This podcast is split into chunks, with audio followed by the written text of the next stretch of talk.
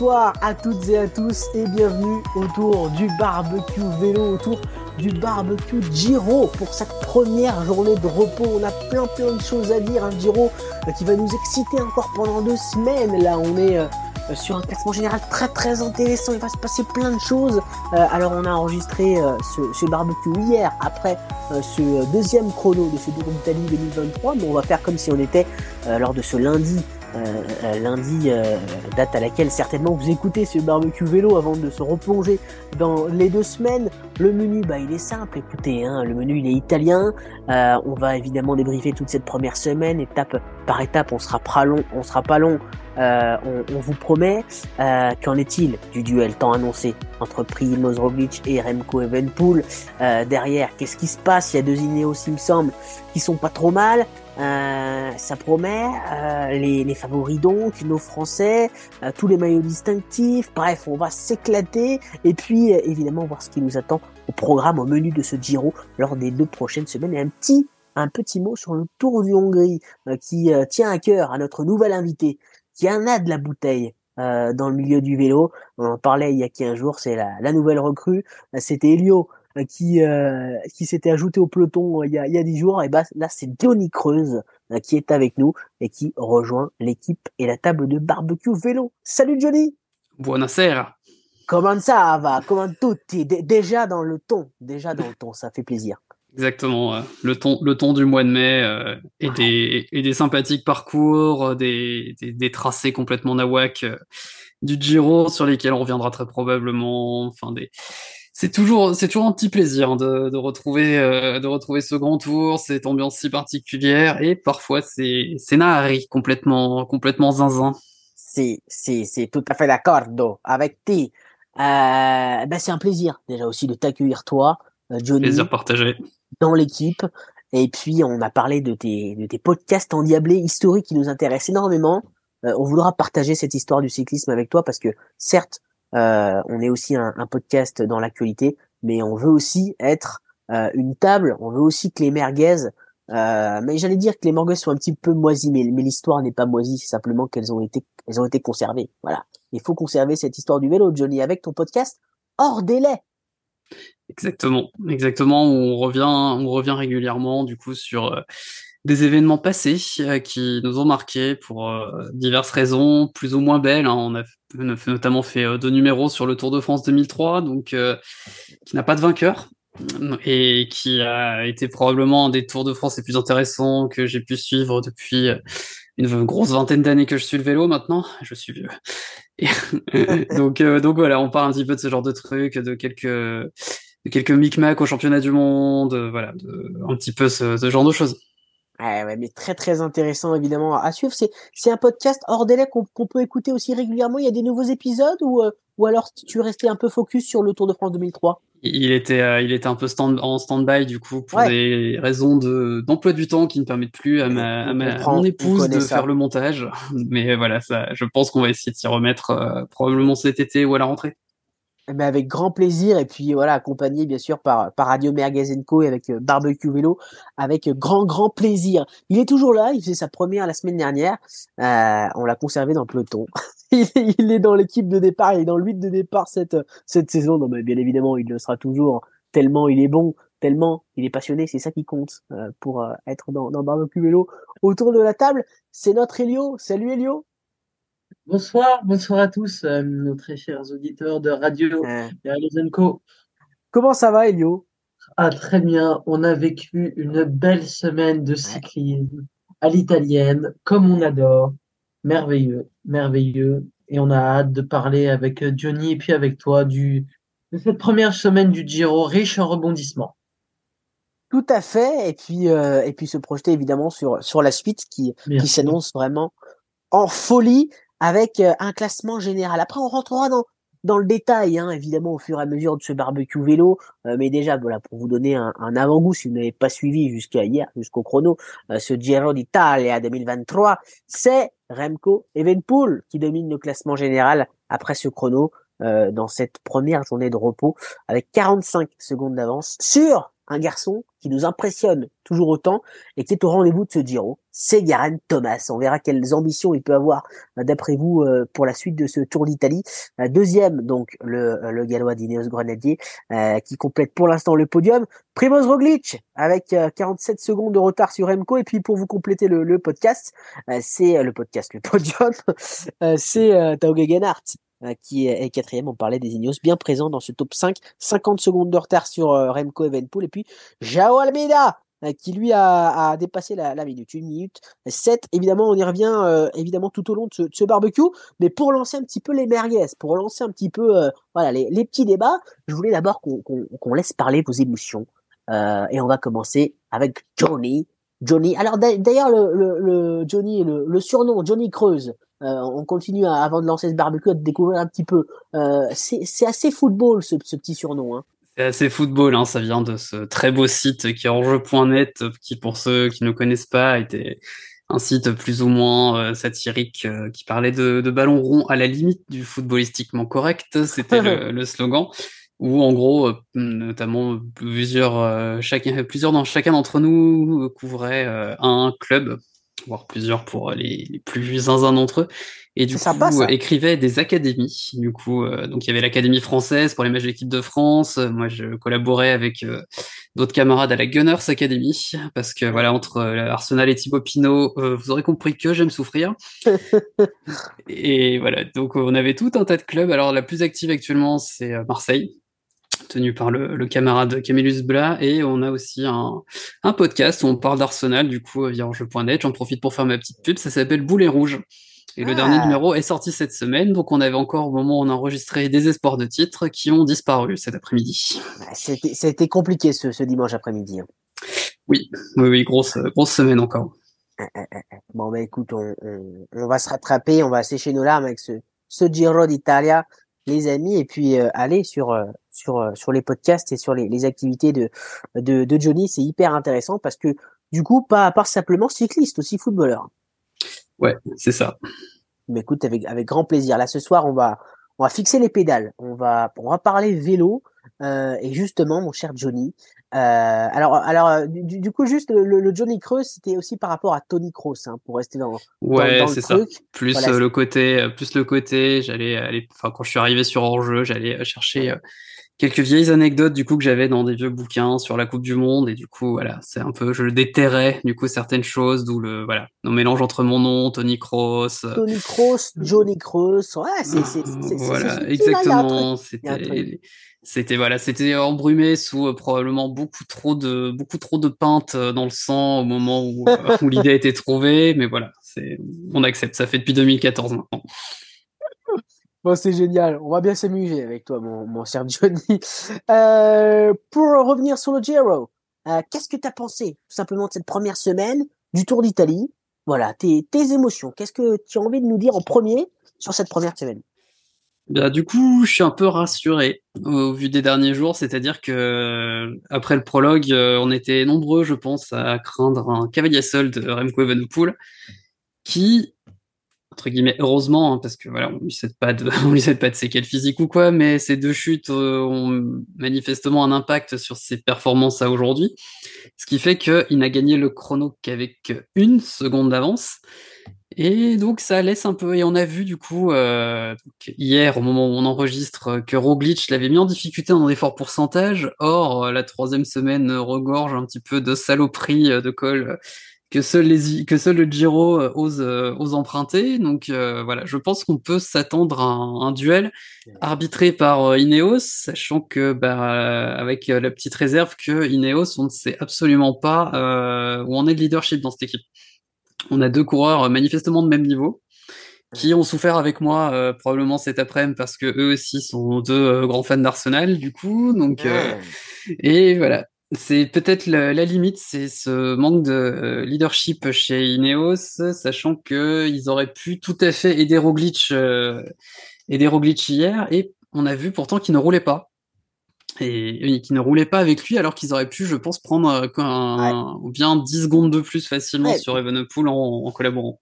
D'ailleurs, c'était une grosse erreur, ça, Elio, de, de, de. Effectivement, ça nous a beaucoup surpris avec Primoz Roglic. Euh, oui, euh, c'est assez surprenant parce que euh, c'était l'occasion de de commencer à mettre en difficulté Remco Evenepoel, sachant qu'il y avait le chrono. ça aurait été l'occasion de pouvoir de pouvoir distancer un petit peu Remco qui n'était pas dans un grand jour sur cette étape et je pense que les Ineos ont déjà commis une erreur stratégique dans dans ce ce début de Giro. Oui, d'autant que personne n'a testé Evenepoel euh, dans l'étape d'avant. Alors, Ah ouais. ok, la montée du Grand Sasso, elle est très longue, elle est très roulante. Donc, c'est pas forcément, ça se prête pas forcément à mettre euh, une grosse sacoche, mais euh, au moins peut-être accélérer le rythme pour euh, tâter un petit peu. C'est la première semaine, on sait pas exactement euh, quelles sont les formes des uns et des autres. Donc, euh, juste au moins mettre un petit coup de semonce pour voir, euh, pour voir ce qui se passe au, au niveau des équipes ou quoi. Il s'est absolument rien passé. Elle était complètement neutralisée, cette montée. Donc, bah, finalement, euh, est-ce que du coup, euh, la Ineos notamment s'en bouffera pas les doigts? Ouais, c'est ça. Est-ce qu'il y aura des regrets, quoi? Ouais, d'autant que d'autant qu'ils ont encore une stratégie un peu étonnante en fait euh, dans l'étape d'avance et ils ont commencé à rouler puis ils se sont arrêtés puis euh, finalement quand ils se retrouvent les deux devant personne euh, il lève pas le petit doigt pour aider Roglic enfin je j'arrive pas à comprendre exactement Ouais. qu'est-ce qu'ils jouent sur ce surtout est-ce que ils jouent un podium Ouais, c'est ça. ou est-ce qu'ils attendent de voir si on a un des deux qui craque? Bon pour Tout le moment fait. ils ont l'air à peu près au même niveau donc euh, ouais c'est euh, je sais pas trop comment ils gèrent ça en interne en vrai Ah ouais, non mais Elio, Elio, j'allais dire exactement la même chose. Effectivement, je, je trouve que on retrouve pas mal chez, chez, chez les adversaires d'Evenpool et, et de Roglic, notamment comme, comme l'a si bien dit Johnny euh, avec Keptao Gegenhardt et, et Geraint Thomas. On a l'impression qu'ils jouent, ils jouent pour faire un troisième ou sur le podium ou voire top 5. Est-ce que c'est aussi un petit peu ton impression sur cette première semaine, même si euh, évidemment on peut penser à l'économie, on peut penser aussi au fait que voilà il y avait le chrono du, du, du dimanche pour pouvoir euh, rivaliser un petit peu avec euh, Remco Evenepoel. Peut-être que il y a peut-être de l'économie, je, je je sais pas. Euh, il reste encore évidemment du temps sur la deuxième et la troisième semaine.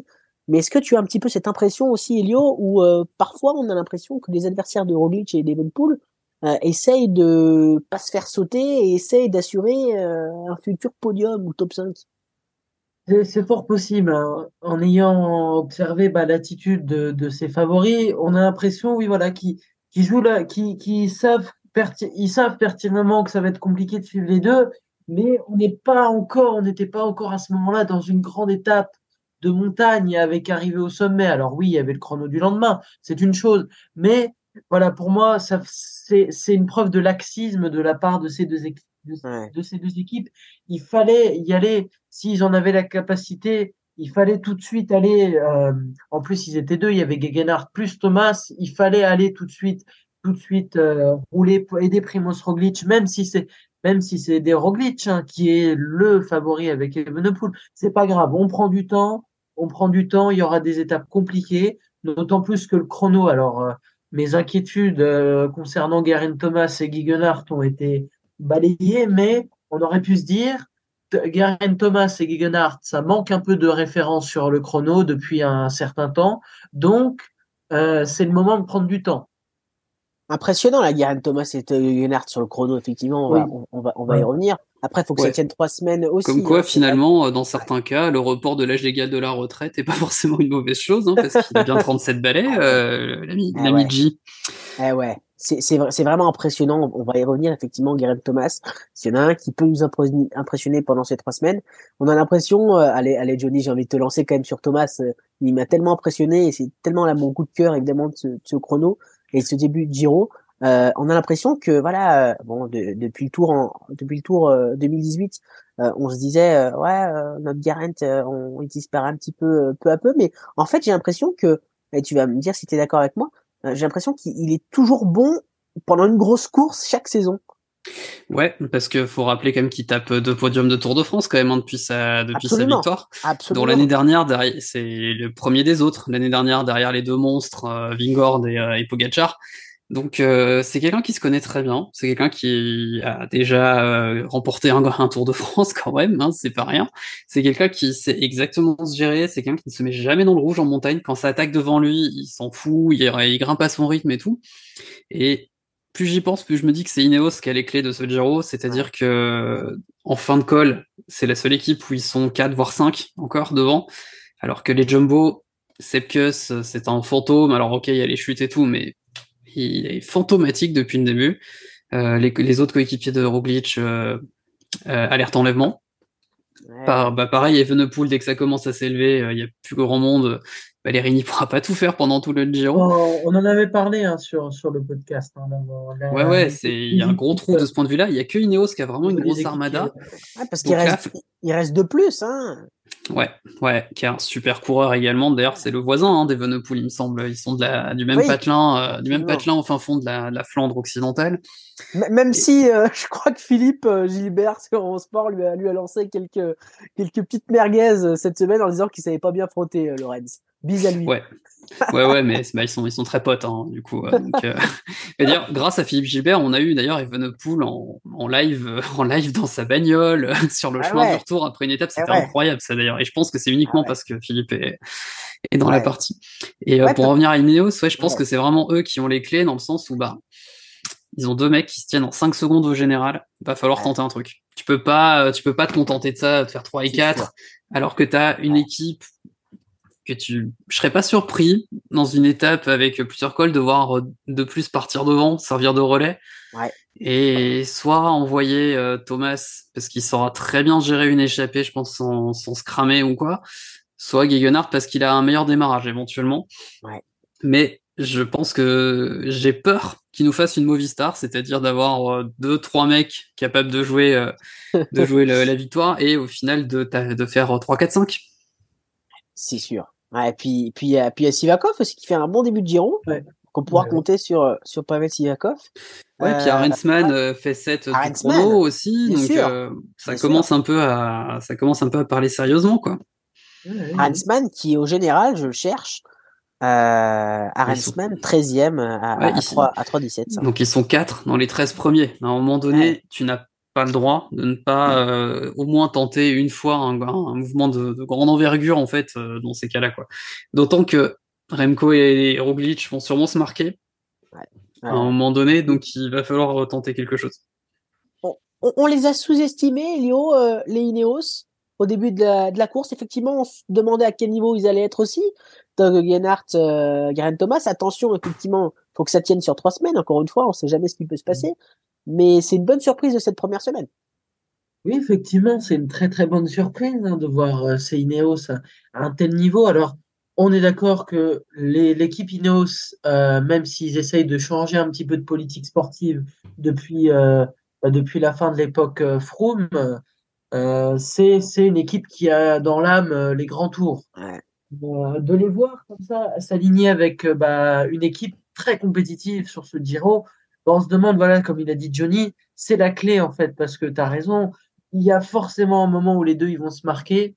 Et donc cette équipe Ineos bah, a un rôle à jouer, un rôle à jouer. Et oui, voilà, moi je me souviens, bah, tu, dis, tu avais dit Johnny que Garen Thomas c'est quelqu'un de très régulier.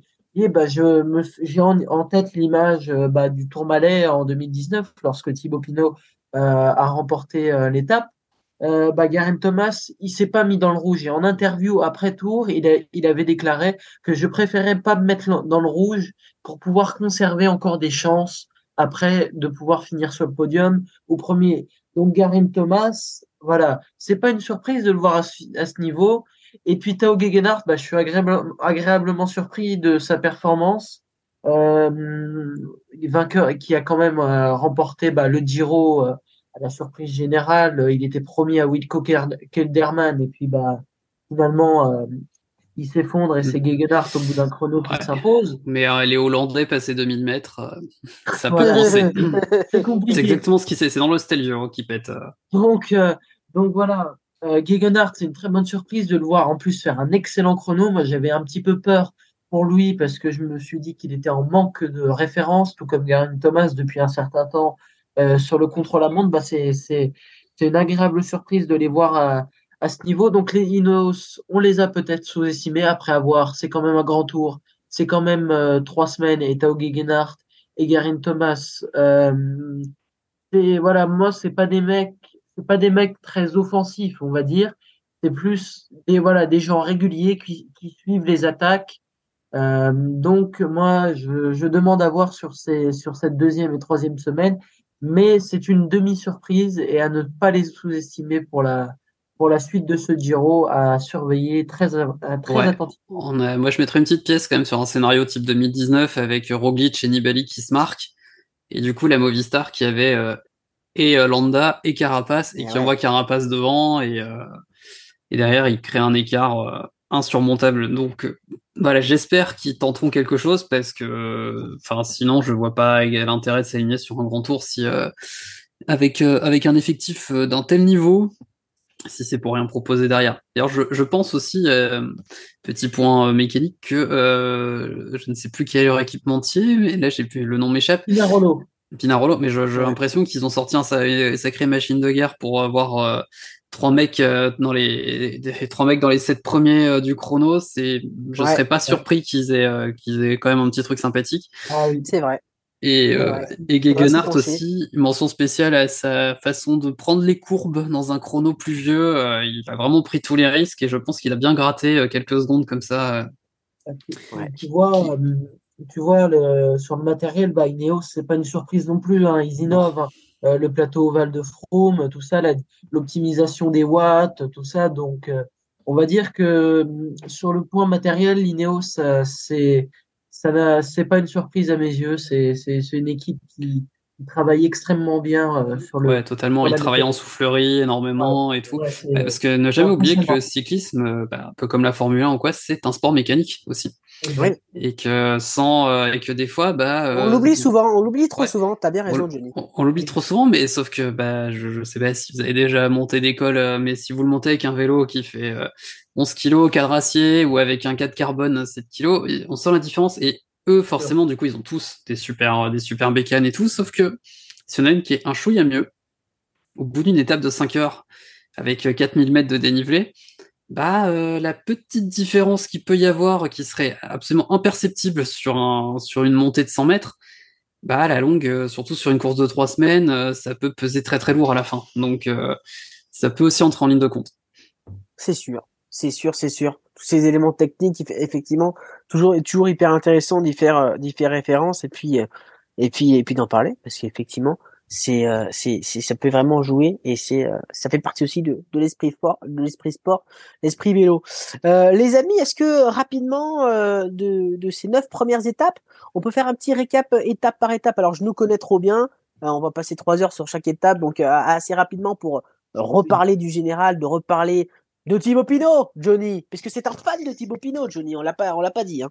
Oui, bon après, euh, je pense qu'on est plutôt nombreux parmi les, euh, les fans de Ouais. vélo français, hein, globalement.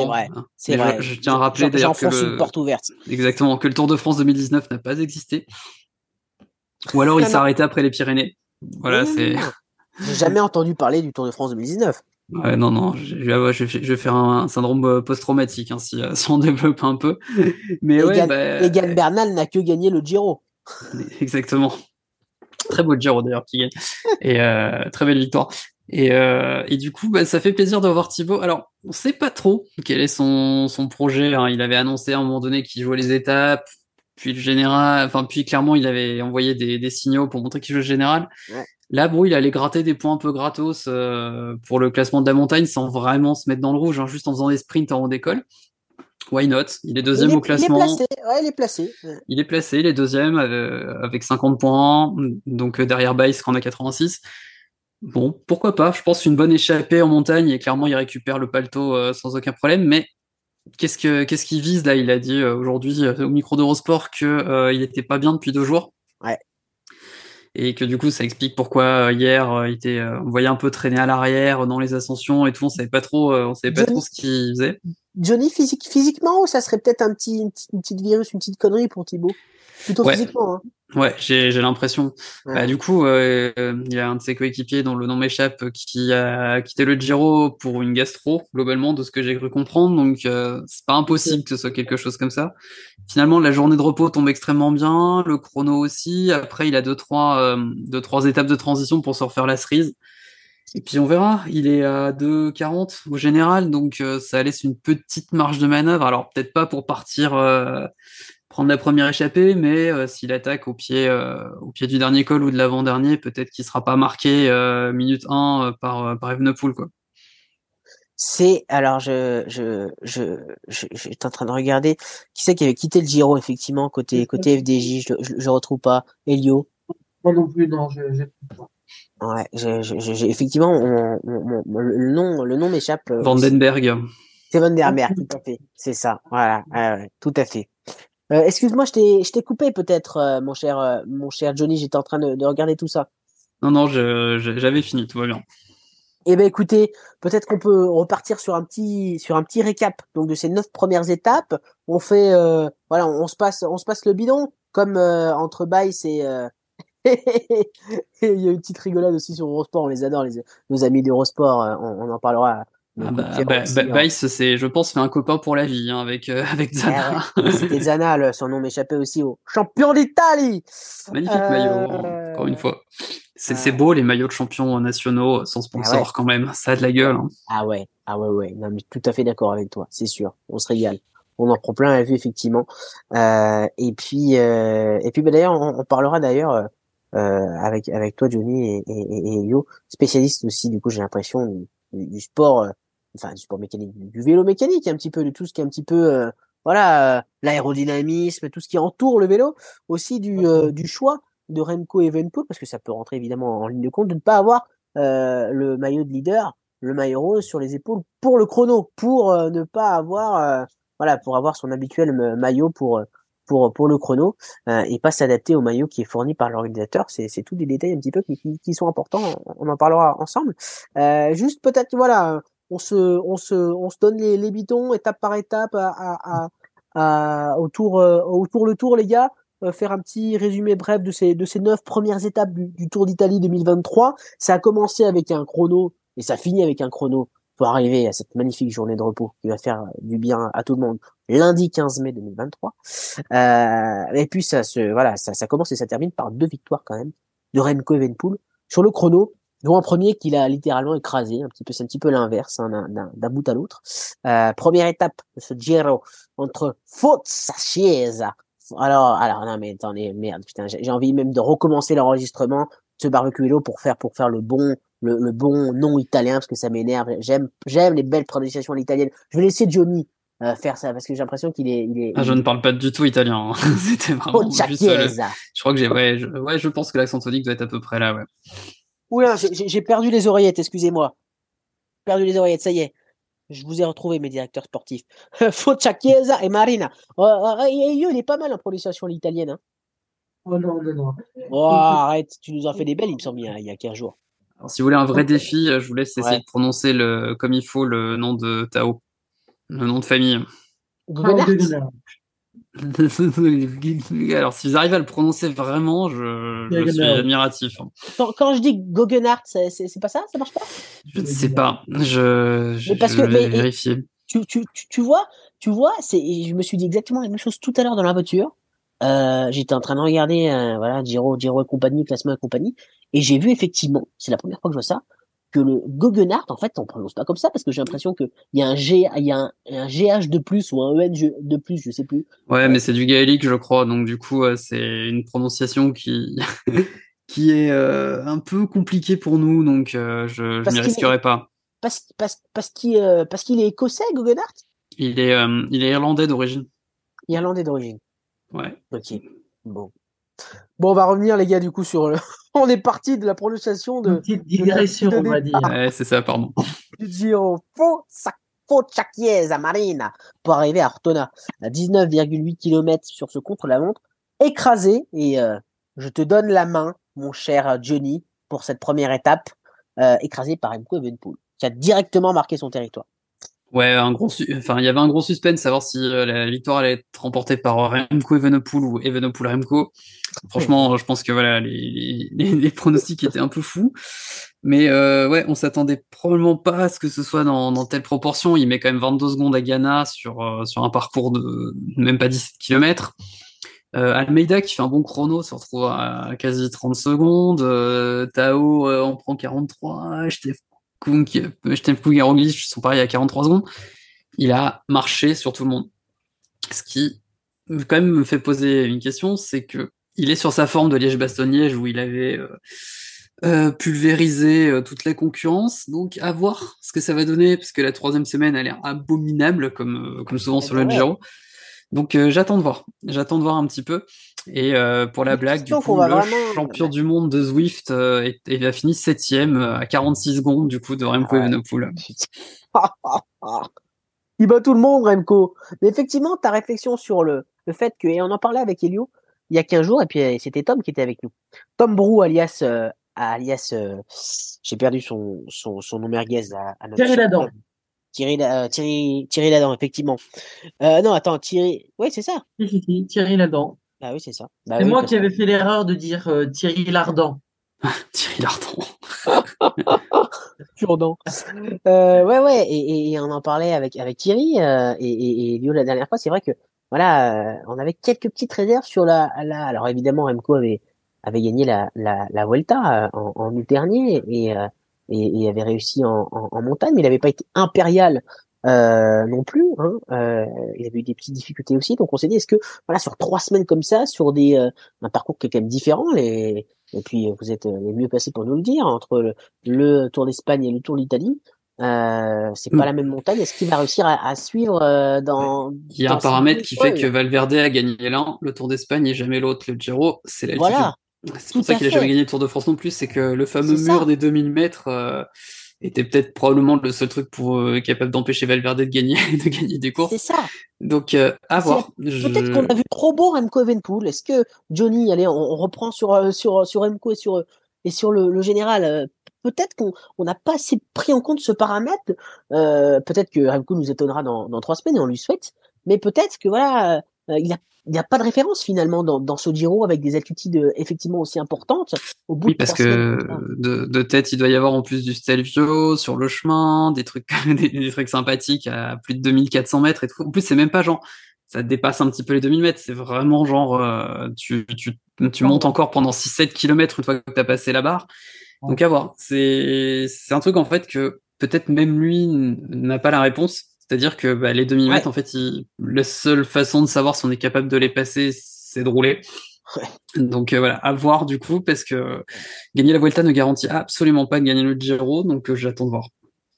Ouais, puis effectivement, avec, avec ces, ces deux chutes, euh, ce, on, on, va voir, je vous poserai la question dans quelques minutes, une fois qu'on aura fait ce, ce récap, euh, si euh, si voilà vous êtes un, petit peu inquiet pour un coup après après ce, chrono, euh, bon on va on verra, on va déjà on va déjà euh, le féliciter sur ses 2000 victoires euh, sur les chronos parce que c'est quand même pas rien, faut aussi même si on, on peut dire que c'est un chrono décevant euh, au vu de, de, des écarts, c'est quand même assez quand même. Il a quand même remporté deux étapes d'un grand tour et sur le Tour d'Italie, sur le chrono, c'est c'est vrai que c'est c'est que c'est quand même déjà exceptionnel. oui, bah, après le truc c'est que gagner un chrono pour un coureur ordinaire, c'est incroyable. Gagner un chrono sur un grand tour pour Remco Evenepoel, oui, c'est un c'est un dimanche quoi. C'est ça, non, mais c'est sûr, c'est sûr, mais sûr. Mais, mais c'est vrai que ça reste quand même effectivement tout à fait. C'est, c'est exactement ça, à faire, à faire la, à faire la différence. Mais, mais pour remettre, pour quelqu'un ce serait pas forcément de la dimension de Remco, ça serait juste extraordinaire ce, ce genre de, de performance. Euh, toi, mon cher Elio, comment t'as vécu cette première étape, ce premier chrono, avec euh, un Jao Almeida euh, Johnny en parlait, euh, qui ah euh, a été la très belle surprise de ce chrono et qui est aussi une, une belle surprise de cette, enfin une belle surprise, c'est pas une surprise fondamentalement en parlant, mais il fait une belle première semaine, quoi. C'est ça que je veux dire. Ouais. Alors, déjà oui, chrono écrasé par Remco Evenepoel. Euh, on pouvait s'y attendre qu'ils battent les favoris, mais de là à battre un Kung ou un Ghana, ça m'a de cette manière, ça m'a quand même un petit peu surpris. Et Joe Almeida, oui, alors je suis très très très très content pour lui. Euh, c'est quelqu'un qui est souvent placé, mais qui ne gagne pas malheureusement. En tout cas, qui est très peu sur les podiums depuis depuis le début de sa carrière, en tout cas. Euh, donc après, j'ai été déçu quand même de son chrono là, la neuvième étape, mais on y reviendra un peu plus tard. Mais voilà, Joe Almeida, euh, c'est une bonne surprise, on va dire, sur cette première étape. Euh, le podium, le podium et le, et le top 10 est quand même sacrément bien garni hein, et ça a tout de suite posé euh, les termes, les termes de cette, de cette première étape, de voir Remco Evenepoel s'imposer magistralement sur ce chrono.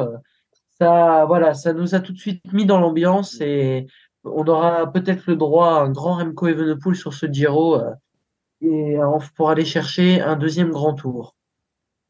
on espère pour lui. Euh, Remco donc prend le rose directement, le, le roseglia directement. Le maglia, rosa. Mais bah, c'est ça, je cherchais le truc, je cherchais le truc, tu, tu, m'as sauvé moi.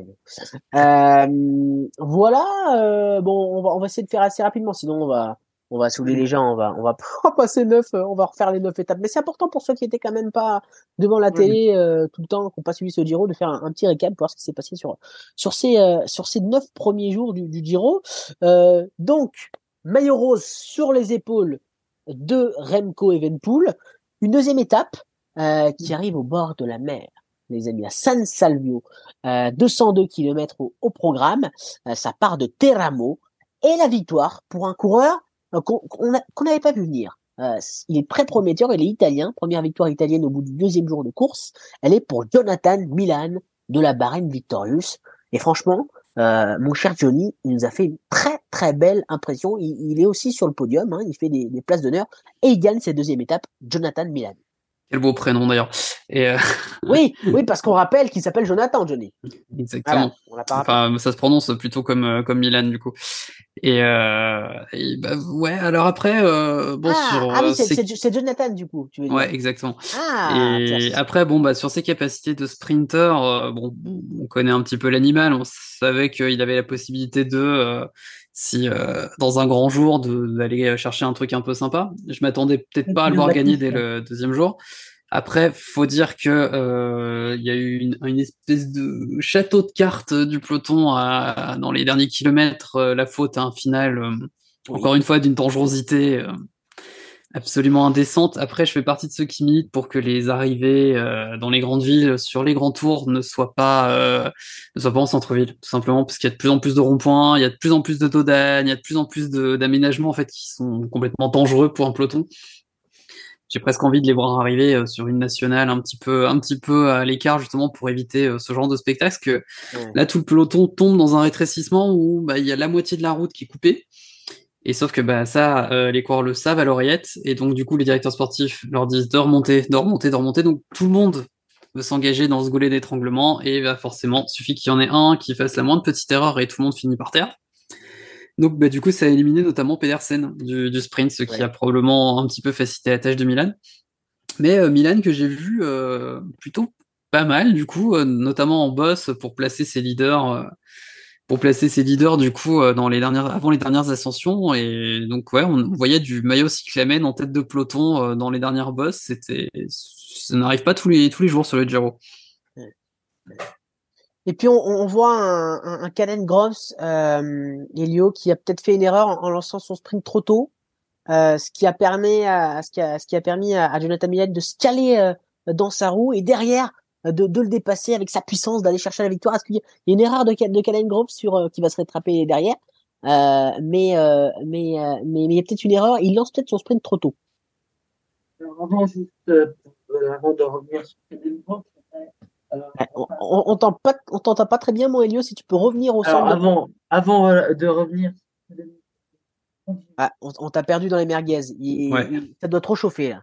Ouais, c'est les vapeurs du barbecue. Vous m'entendez? On t'entend un peu, on t'entend un peu mieux. Ok. Donc oui, je voulais dire que avant, avant de, de parler de Kellen Grove, j'aimerais revenir quand même sur euh, sur, euh, sur euh, Jonathan Milan. Ouais. C'est quelqu'un qui vient de la piste, c'est un pistard, donc sur ses capacités de vitesse, on n'en doutait pas. Ouais. Et ça aide dans les sprints dangereux, hein, justement. Les mecs qui savent tenir sur un vélo, c'est très très utile comme, comme parcours il est quand même euh, double champion d'Europe de la, de la poursuite individuelle, champion d'Europe de la poursuite par équipe. Euh, mais en référence professionnelle, bah, il n'avait pas grand-chose. Il avait gagné euh, la première et la deuxième étape du Tour de Croatie et cette saison la deuxième étape du Tour euh, d'Arabie Saoudite. donc c'est une grosse surprise de le voir là. conserver le Chiclamen, conserver le Chiclamen. Et sur quel bah, il mais oui, ça aurait été pour lui reste, reste, reste, bien au, au, centre. Oui, ça aurait été pour lui l'occasion, Caden Grobs, bah, de, de, de, marquer le coup pour le Chiclamen. Je pense que je l'ai un petit peu sous-estimé, euh, Caden Grobs, euh, quand on a fait la preview. Euh, ça reste très intéressant. Il passe assez bien les boss, euh, Caden Grobs, je trouve. Il finit troisième, hein, là. sur cette Voilà, c'est ça. Il finit, il finit troisième sur cette, euh, sur cette étape. Donc, c'est dommage. C'est une occasion manquée pour lui. Il a lancé son sprint trop et je pense que c'est ça qui lui a porté préjudice euh, sur cette, euh, sur cette deuxième étape. Et puis, la deuxième place. Pour une très belle histoire, pour l'Arkea, avec David Decker, le fils de la légende Eric Decker, qui fait deuxième. Et ça, ça nous fait plaisir, Johnny. Oui, tout à fait. Même si, euh, même si on est quand même sur, on pourrait se demander du coup si on se pose toujours Ouais. la question un petit peu quand papa est connu, si euh, ça a pas un petit peu aidé et tout, machin. Mais euh, ouais, écoute, euh, ça faisait bien longtemps qu'on l'avait pas vu euh, passer si près d'une victoire. hein. Je crois que son dernier podium c'était le Samin euh, en 2020 apparemment. Donc euh, ça, ça fait, ça fait pas mal de temps du coup qu'il tourne autour. Donc euh, bah, écoute, s'il arrive à se relancer, euh, grand bien lui en face. Bah ouais, carrément. Et puis, euh, j'ai noté Gaviria septième, euh, Michael Matthews dixième, euh, Mark Cavendish qui je crois est tombé avant, qu'il a pas pu Ouais. faire le sprint, je sais plus. Ah, le, le début de le début de Giro de Gaviria et de Cavendish, ouais, ça ressemble quand même pas mal à des chemins de croix hein, entre les chutes, les vagues, les. Et tu parlais du pari, tu parlais de Movistar tout à l'heure, le, le pari et Gaviria. Euh, Bon, il y a Ener Rubio, il y a, il y a des coureurs, bah, il y a, il y a, il y a aussi notre, notre ami, j'ai perdu son nom. Euh, ah, l'espagnol, les amis, aidez-moi. Lequel? Ouais, c'est vrai. Movistar, tu vas en trouver quelques-uns. Ah ouais. euh. Bah ouais. Ah mince, ça commence par un C. Oh non, comment j'ai pu perdre son nom? C'est pas possible. Enfin Attends. bref, ça, ça, ça, euh, Carlos Verona, bien sûr. Ah oui, tout à fait. Euh, voilà, euh, c'est vrai que pour l'instant c'est compliqué pour euh, pour Fernando Gaviria. Ouais, et ils ont toujours, euh, ils ont toujours l'ami euh, José Joaquín Rojas, euh, oui. 800, 800 ans, euh, 800 ans, euh, 50e participation à un grand tour quasiment, euh, probablement autant de top 10 hein, d'ailleurs sur les grands tours, et toujours je crois zéro victoire d'étape, hein, il me semble, je, je suis en train de vérifier, mais euh, Et puis on, on, on continuera euh, ju- juste après ce récap, on passera au, au, au maillot de Cyclamen et au, et au sprinter. On, on parlera de, de des sprinters, notamment de, du cave, Marc Cavendish. Ah Euh, on, on passe à, à la troisième étape avec une arrivée à Melfi. Euh, Vasto Melfi sur cette troisième étape, 216 km au programme. Et là, la victoire de Michael Matthews, Michael Matthews qui avait fini donc dixième euh, lors de la, la veille.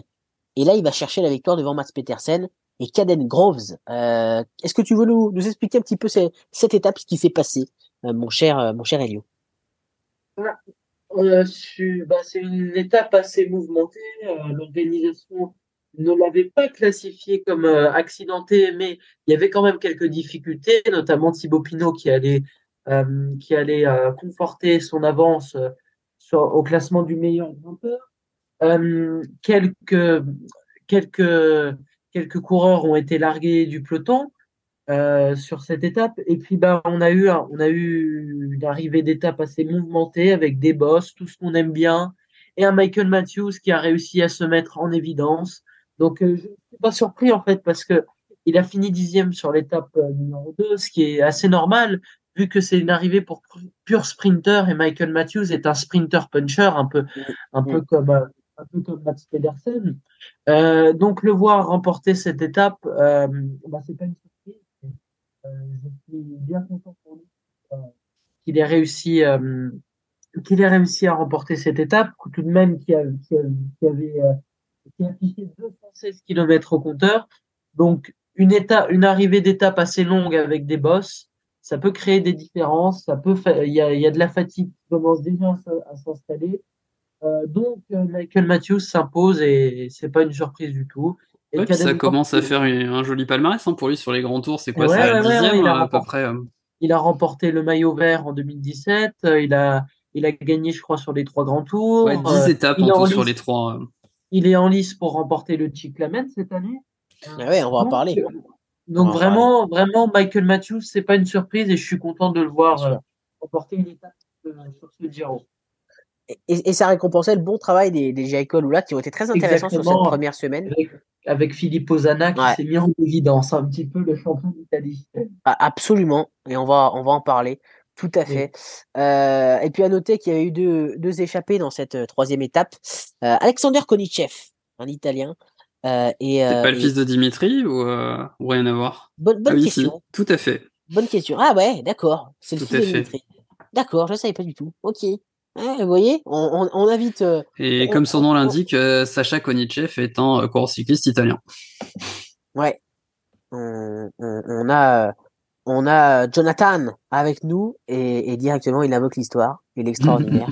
et et Veliko Stojic, le, le Serbe, euh, échappé au kilomètre et zéro. Ils ont été repris à 36 km de l'arrivée. Ils n'ont pas pu prendre les, les, les premiers points de la montagne.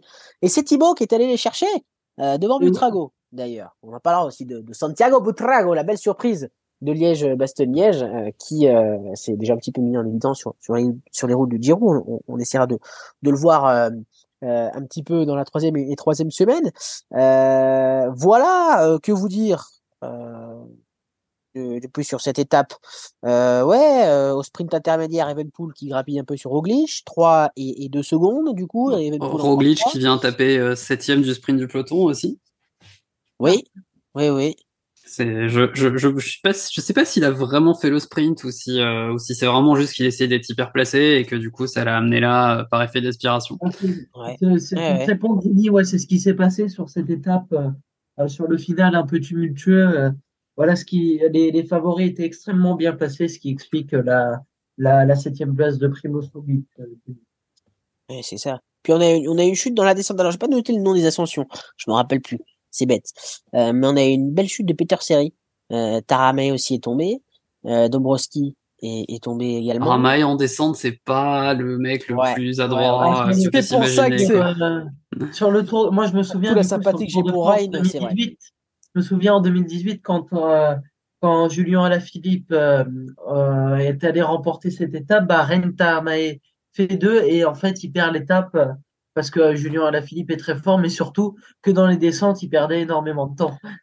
C'est Taramae, c'était pas un des frangins Yates du coup euh, Non. qui, euh, Non, non, qui de suivre la FIP et qui tombe dans la descente du Ah coup. non, euh. ça c'est la deuxième. Ça c'est Ouais. euh, moi je te parle de celle qu'il a gagnée au Grand Bornand. Ah oui, d'accord, ok.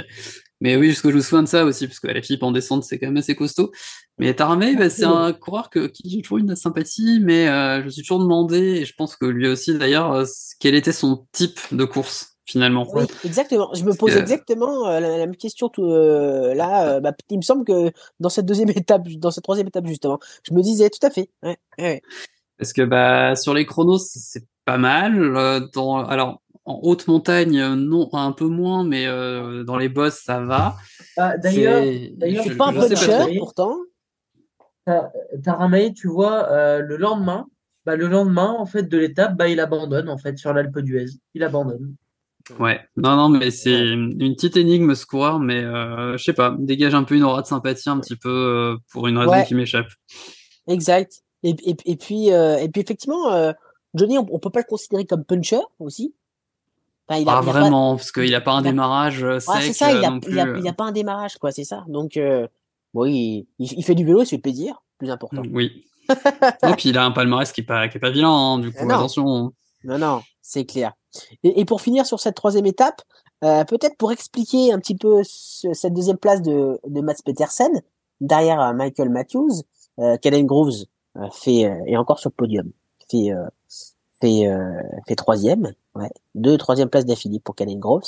Il avait été dans une ascension, dans la deuxième ascension, Mats Petersen lâché avec Brandon McNulty, et il a dû revenir. Euh, donc peut-être que voilà un peu un peu de fatigue aussi au moment du, du sprint pour euh, pour Mats Petersen. Voilà, un grand bravo pour euh, pour au, au Yaiko Alula qui ont fait une, une très belle première semaine du, du Giro. La quatrième, la quatrième étape. ah, Comment on dit La plus quatrième belle. Quatre La en, plus en italien. Ah, bah justement, j'allais vous demander vos petits coups de cœur. Je crois qu'on a un début de réponse chez Elio. Entre Venozza et le Lago Laceno, 175 km de bonheur, de bonheur Ou, au final ou pour rien Domenico paraît pas. Ponzovivo. Domenico Ponzovivo s'était imposé en 2011. Ouais, ouais, ça fait plaisir de le voir d'ailleurs, Dominique. Et à l'époque, il n'avait que 35 ans d'ailleurs. sur ce Giro. Ah, il est toujours, le lutin italien, toujours aussi exceptionnel. Bon, les gars, euh, il y a du mouvement sur cette étape. Victoire de notre Valentin, Desert, D'Aurélien, d'Aurélien. euh, de Valentin, de d'Aurélien, bien sûr, Oh là là. devant Andreas Leknesund, qui va enfiler le petit euh, maillot rose, Le au grand rose, là. au désespoir, au désespoir de Remco Evenepoel. Ma- Maillot rose que, maillot rose que les Ineos ont fait réduire un peu au lavage, hein, du coup, euh, en roulant comme des, comme des brutes, du coup, dans le, Ouais. dans le Ouais. final pour euh, justement le limiter au maximum et euh, obliger quelque part Evenepoel à le récupérer euh, après le chrono. C'est ça. Ouais, ouais, encore, encore bien joué de la part, de la part d'Ineos. Euh, et Tom Skynes, le laiton de, de Trek Segafredo. Complet. Le podium. Bon, que dire? Que dire de, d'Aurélien? Évidemment, félicitations. Bravo, Aurélien. Euh, Johnny. Ouais, ouais, bah c'est clair. Surtout que bon, bah voilà, c'est un petit, euh, un petit grimpeur qui monte quand même depuis quelques années. On attendait un petit peu sa, sa première grande victoire parce que je pensais qu'il avait 24. J'étais persuadé, non, non, il, il a 27. Donc, euh, donc ouais, je, j'espérais vraiment un peu le voir euh, en claquer une belle. Et bon, bah là, pour, il ouvre son palmarès sur les grands tours, ça fait sacrément plaisir. En plus, euh, surtout que j'ai pas l'impression vraiment que Eknesun était à peu près sûr de prendre le maillot, mais il lui donne pas vraiment non plus. hein. Il fait le sprint, enfin il Oui, essaye. oui, oui, Enfin, il s'est cramé euh, dans les trois Il derniers voulait, il kilomètres. voulait pour, quand même euh, la gagne. Voulait Ouais, c'est ça, il voulait coup double. Du coup, et, euh, ce qui s'entend, c'est-à-dire qu'une victoire d'étape dans un grand tour, ça ne se ça dépend avec qui t'es, je pense, dans l'échappée, mais si c'est quelqu'un que tu connais pas trop, euh, bon, est-ce que vraiment ça se brade euh, La question, la question est ouverte. Donc ouais, il lui a pas vraiment donné, donc euh, et il a essayé d'ailleurs de s'en débarrasser dans la dernière bosse, et Aurélien a dû se faire la peau pour euh, arriver à revenir avant de, avant de pouvoir espérer euh, jouer quelque chose au sprint. Et puis petite déception dans le camp français, parce que bah, Barguil, les intentions sont là, ça fait deux fois qu'on le voit devant. Ouais. Ouais. Mais euh, j'ai l'impression que les pattes, euh, les pattes sont pas là. Alors ça ira peut-être mieux en troisième semaine. hein. On sait que c'est un coureur qui a tendance plutôt à, à être meilleur euh, sur la fin des grands tours, mais là en attendant, ça a l'air un peu compliqué. Eh, Est-ce que Johnny, justement, sur Warren, euh, a... c'était, c'était pas hier, c'était avant-hier, elle est arrivée à Fossombrone avec le, le cappuccini pour, pour finir un petit café. Euh, au final, c'est plutôt pas mal pour finir leur repas. Euh, Absolument. est-ce que, est-ce que Warren euh, s'est un petit peu trompé en ciblant cette étape, en sachant qu'il y avait Benili euh, dans l'échappée aussi? Euh, Bon, il pouvait faire la différence aussi, mais son, son profil, même si évidemment il est pas mauvais dans, dans le punch, Warren, est-ce qu'il, pour toi, il aurait dû euh, peut-être s'économiser un petit peu? Ça, ça se tentait. Euh, Ouais, faut rappeler que. Warren Barguil, c'est un coureur qui, euh, même à court de conditions, parce que ça arrive régulièrement, tous les ans, il est dans le top 10 de la Flèche Wallonne. Mais oui, bien sûr. Donc euh, ce genre de mur, ça lui fait pas vraiment peur. Après Benili, bon, il s'est dit bah ok, il est là, très bien, mais euh, on sait pas, euh, on sait pas dans quel état il est après une semaine de course. Son pic de forme était plutôt programmé pour les, programmé pour les Ardennaises, donc euh, à voir, ça se, ça se tentait. Donc, euh, mais bon, je pense qu'il s'est un peu déjà ruiné pour revenir dans l'échappée parce qu'il avait un peu loupé euh, dans un premier temps. Bah ouais, c'est ça. Puis voilà, les jambes sont pas, les jambes sont pas au beau fixe, donc à voir. Barguil, c'est quelqu'un qui marche un peu mieux généralement dans les cols les plus, euh, Ouais, les plus vénères. Donc euh, voilà, on verra du coup en troisième Il semaine. gagne, euh, c'est ça. il gagne Ouais. en 2017 quand même à l'Isoar. Hein, c'est Ouais, pas. rien que ça. ouais, Ouais. bah, la dernière semaine, c'est lui et Landa en 2017. Deux victoires d'étape, hein, d'ailleurs, Un cran au-dessus euh, de ton. Ouais. Ouais. Ouais, et je lui en veux d'ailleurs après de repartir chez il aurait dû en avoir trois en plus. Hein, c'est dommage. Hein, il l'aurait mérité. Hein, la- la- Plus le maillot de meilleur grimpeur. Ouais, ouais, ouais, non, mais 2017, il marche sur l'eau et euh, c'est vraiment, vraiment dommage que qu'il parte. euh, il était dans une dans une World Team et après il part chez Fortuneo et je pense que c'était une erreur, euh, Mm. une grave erreur, je pense. On espère qu'il va aller chercher euh, pendant cette deuxième. Il y a des belles occasions aussi ce- cette semaine d'aller chercher. en- Ouais, et en- s'il en claque une, du coup, il rejoindrait le club des vainqueurs sur les trois Eh grands oui. tours, si je me trompe pas. Mais Eh oui, mais oui. Il a déjà gagné sur la Vuelta, Barguil. Exactement. C'est Bien sûr. succès, oui. Ça serait bien. Hein.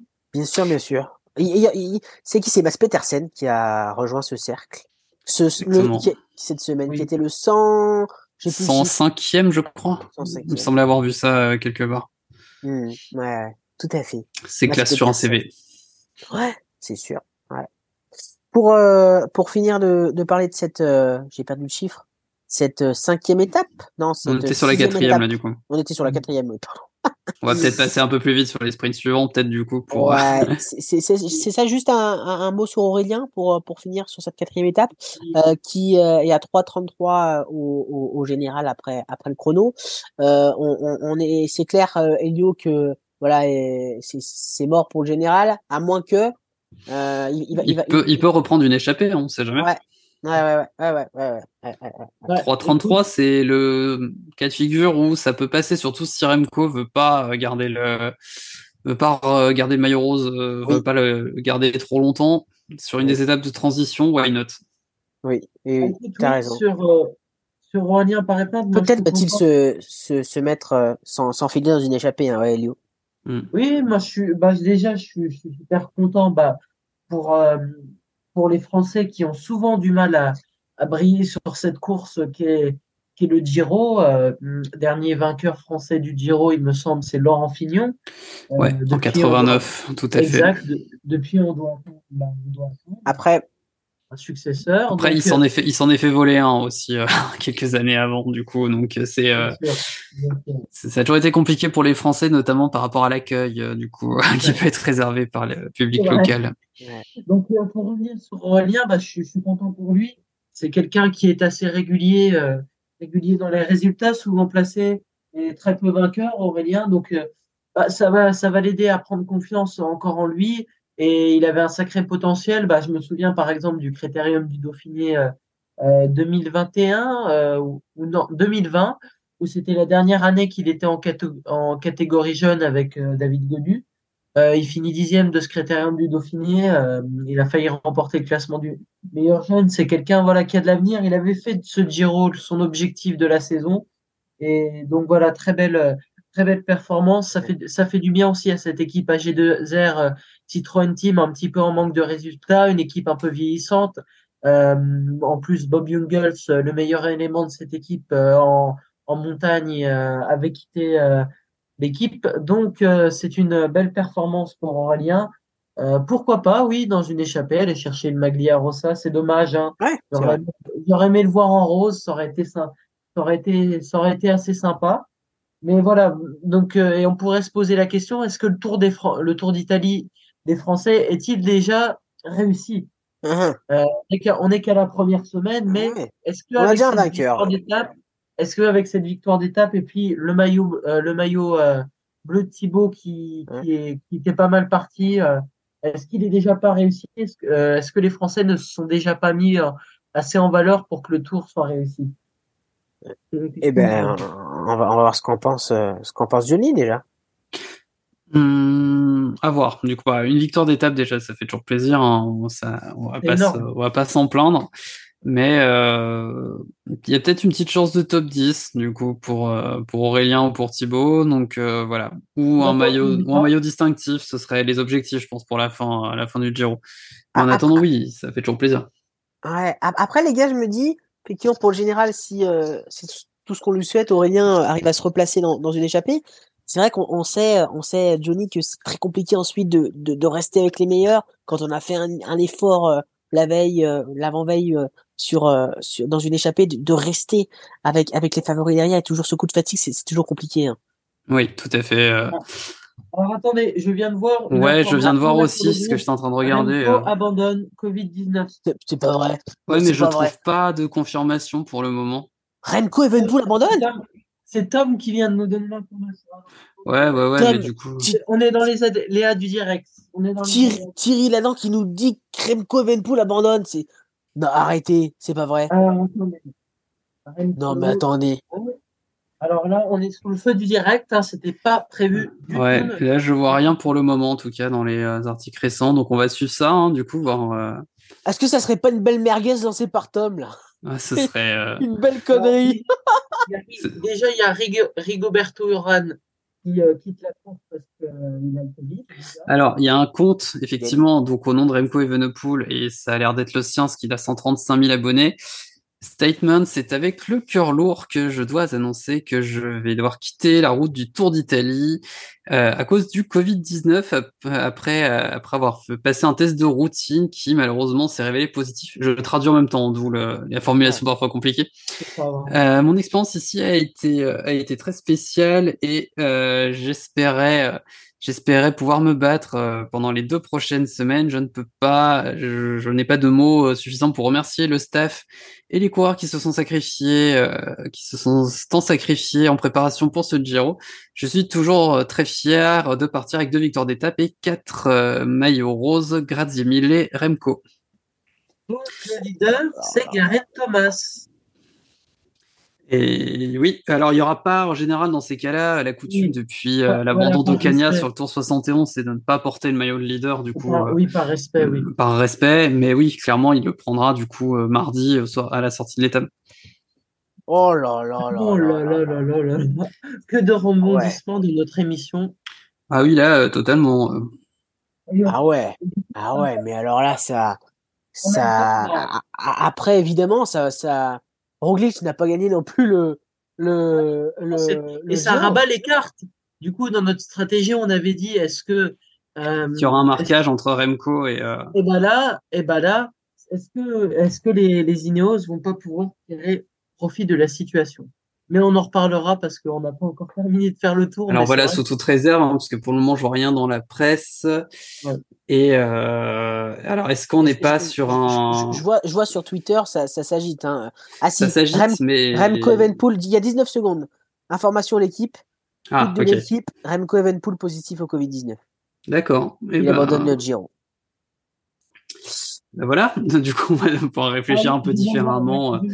Donc ça explique au moins la baisse de forme du coup, même s'il était asymptomatique, elle peut clairement s'expliquer. Eh ben, dis donc. Oui, c'est vrai, c'est vrai, c'est vrai, c'est vrai ça. Tout à fait, j'y avais pas pensé. Mais oui, mais oui, c'est peut-être à cause du Covid, euh, Johnny. Mm. Ben ouais, carrément. Puis ces chutes aussi qui n'ont pas dû arranger l'affaire. On va remercier quand même Tom qui nous a donné. Bah ouais, merci, Tom. clair. Sinon, on faisait une émission, euh, on allait Mais- poster ça demain matin.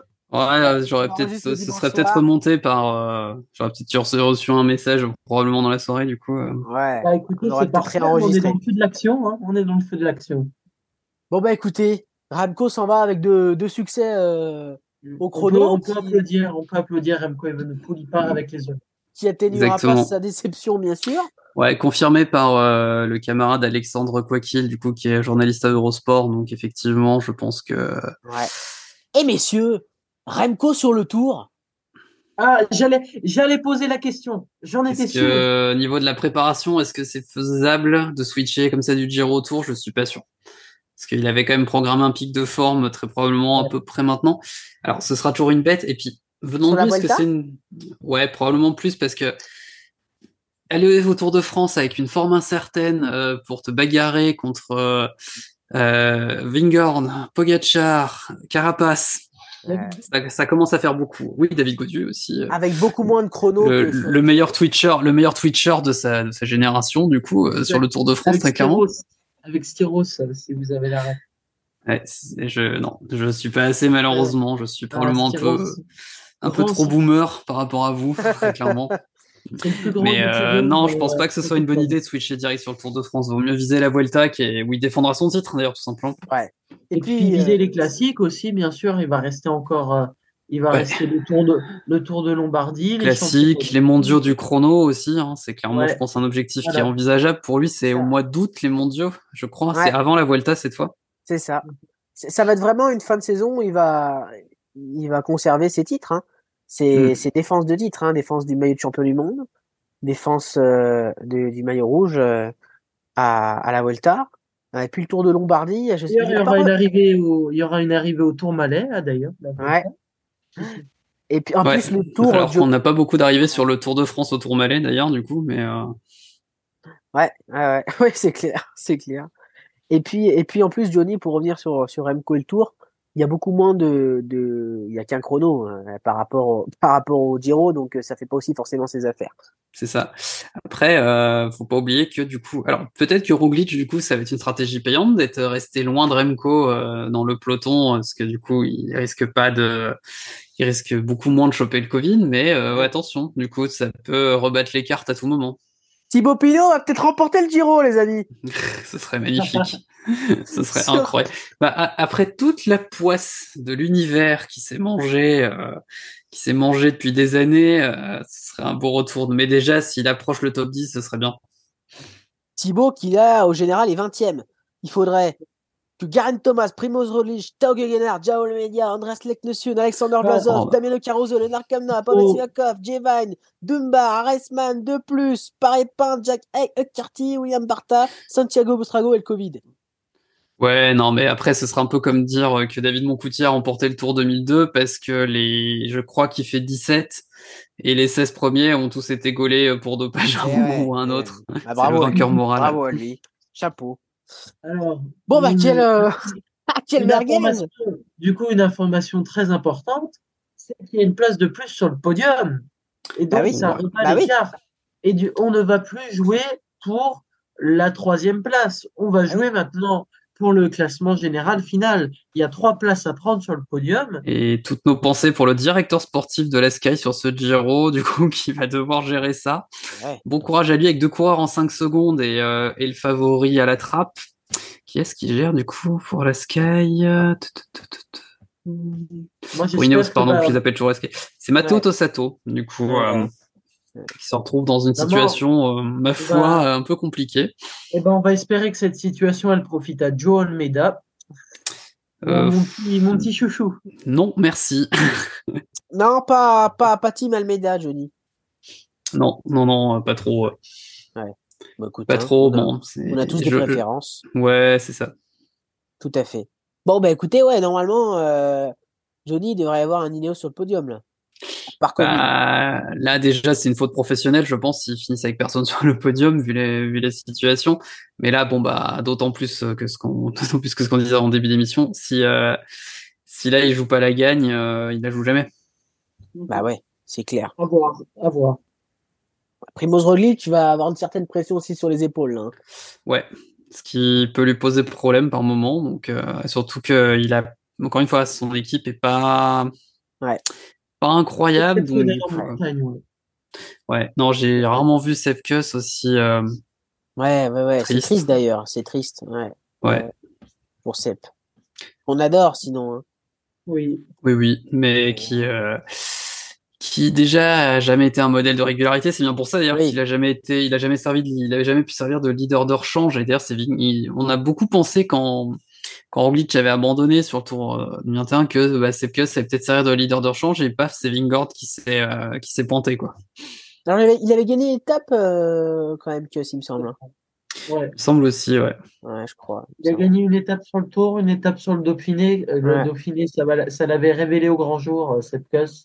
Il me semble que Sepkus, c'est- sur le Dauphiné, il gagne au, à Megève, à la Tipor de Megève. Oui, c'est oui, oui, 2020. c'est ça. Il gagne à l'Altiport de Megève. Exactement. L'avant-dernière étape, je crois, ou la dernière, je sais plus. La dernière. Ouais, la dernière, l'avant-dernière, je sais plus qui gagne. Étape qui n'a pas existé d'ailleurs la dernière étape. Bah non, la dernière étape c'est pas euh, euh, Daniel euh, Felipe Martinez du C'est, coup c'est, euh, Martinez qui gagne, je crois. hein. ouais, qui gagne le général parce Ah que tout le oui, monde a attaqué. Pinot euh, qui n'avait pas d'équipe. Ouais, oui, tout à fait. Sepkus, c'est, la veille. Ouais, c'est ça. Ouais, ouais, tout à fait. Bon, bah, Remco. Ah, c'est triste. Ah,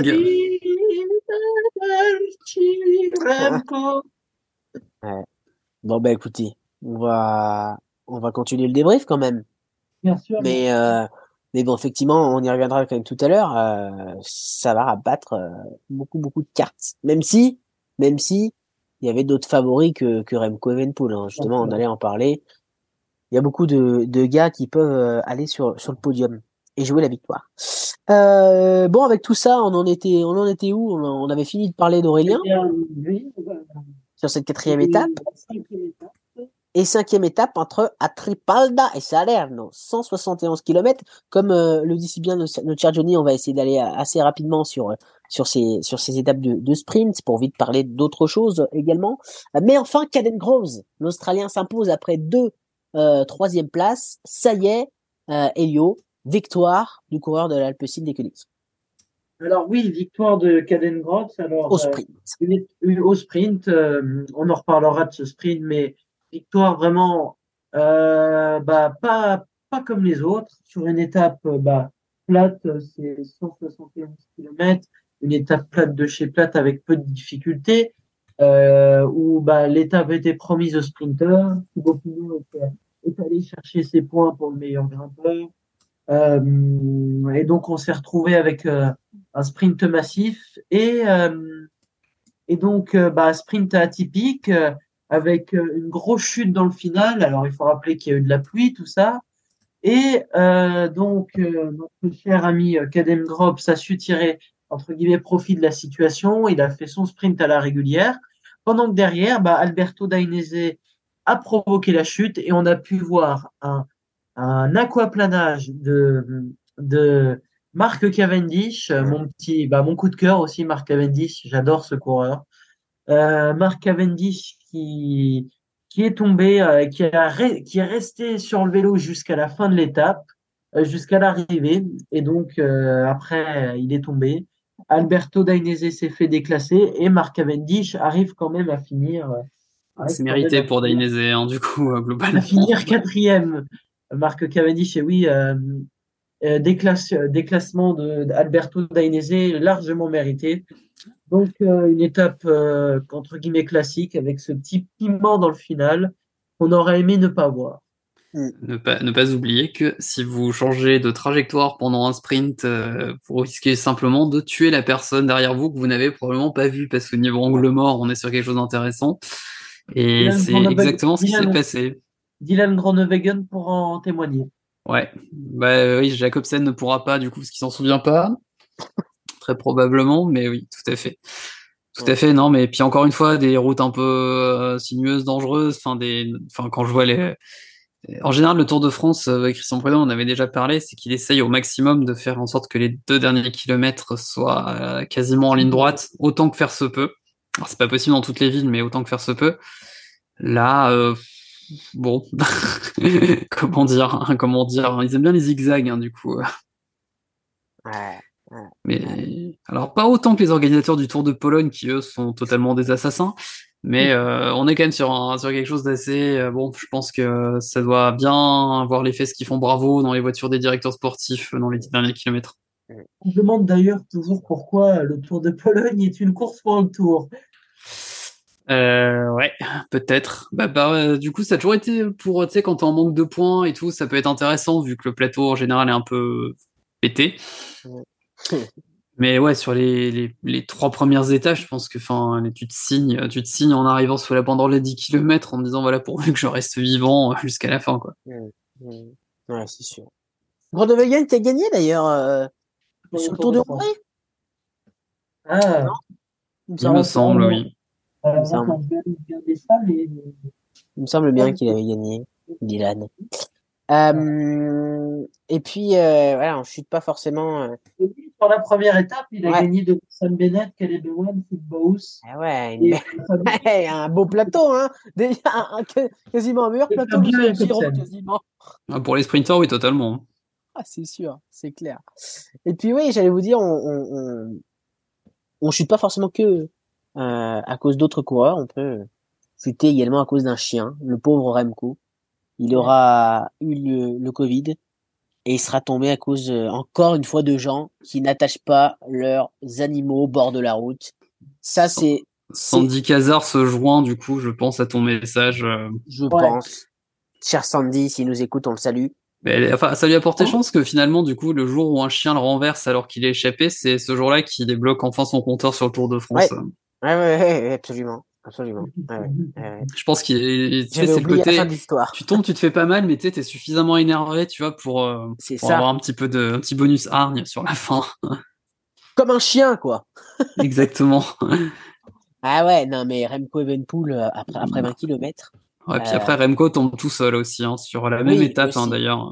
Aussi, aussi, aussi. Oh, la, la, la, la, bonne vieille technique qui consiste à regarder derrière soi euh, dans les dix derniers kilomètres, ce qui est évidemment toujours conseillé. Ouais, absolument. À, à, à refaire, à refaire, À refaire, tout à fait. à refaire. Ouais, non, mais c'est clair. Ouais. Il aura pas fait que que des choses extraordinaires, Remco. Il aura fait des erreurs hein, dans cette première Exactement. semaine. C'est vrai. Et donc, euh, et donc voilà, victoire de, de Caden Groves, Thibaut qui conserve son maillot de, de meilleur grimpeur. Il y a eu aussi une, un retardement de Roglic euh, à 7 Oui. km de l'arrivée. Gaviria est pris. Euh, aussi, le travail des Jumbo qui doivent retracter euh, Roglic. Je sais plus qui c'est qui la ramène. Qui Enfin, l'ont plutôt bien fait d'ailleurs. Et absolument. Absolument, mais les Jumbo qui auront eu du travail quand même sur cette première semaine. hein. Il a fallu ramener Roglic. Euh, Roglic, il n'a pas eu que de que de la chance aussi sur cette première semaine, hein, Elio. Ah non, non, non, Roglic a été, on va dire, a été confronté à de nombreuses péripéties. Bah, on va, on, on en Enfin, de la chance, je sais pas si on peut parler qu'uniquement de chance aussi. Hein. Voilà, on, on en reparlera euh, bah, du coup sur euh, l'étape 8 remportée par Ben Illy, mais on va dire que Roglic a eu faire face à quelques à quelques petits bémols. Bah, c'est ces retardements sur l'étape 8, les Ineos qui ne collaborent pas, son manque d'équipiers aussi en montagne, bien sûr, c'est assez compliqué. Le pauvre Sepkus qui, qui montre un visage, un visage bien, bien en dessous euh, de, de, de, ce qu'on pourrait attendre de lui.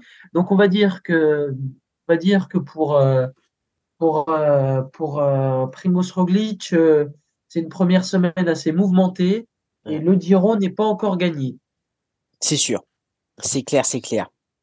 Bon, mon, mon Johnny, Jonathan Milan prend encore une belle place, la deuxième. Jonathan Milan.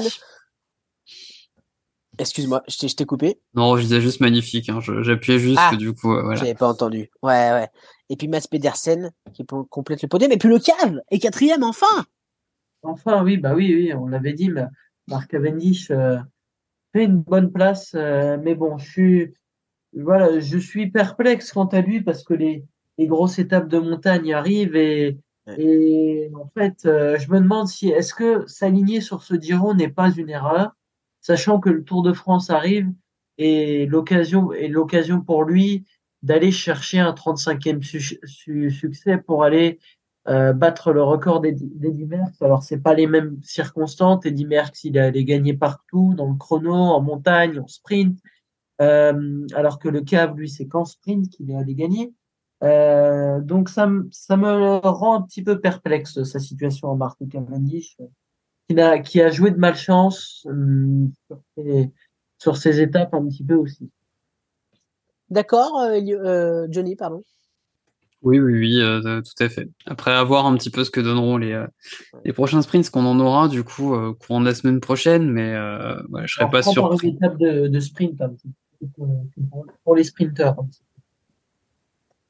Et puis, et puis donc Andreas Leknesud, qui a bien sûr son, enfin je dis bien sûr, mais il a été retardé aussi, hein, Andreas Lectesud, et il est, il a 3 km de, à, moins de 3 km de l'arrivée, je crois, donc euh, heureusement, euh, il a pu finir tranquille et conserver sa, sa tenue de leader. On va accélérer, on va vite, vite, vite mettre un petit coup de, de pédale. Euh, il faut finir dans les, dans les délais. Euh, même si on est un spécialiste des, des hors délais là avec Johnny. Je sais pas si on va y arriver.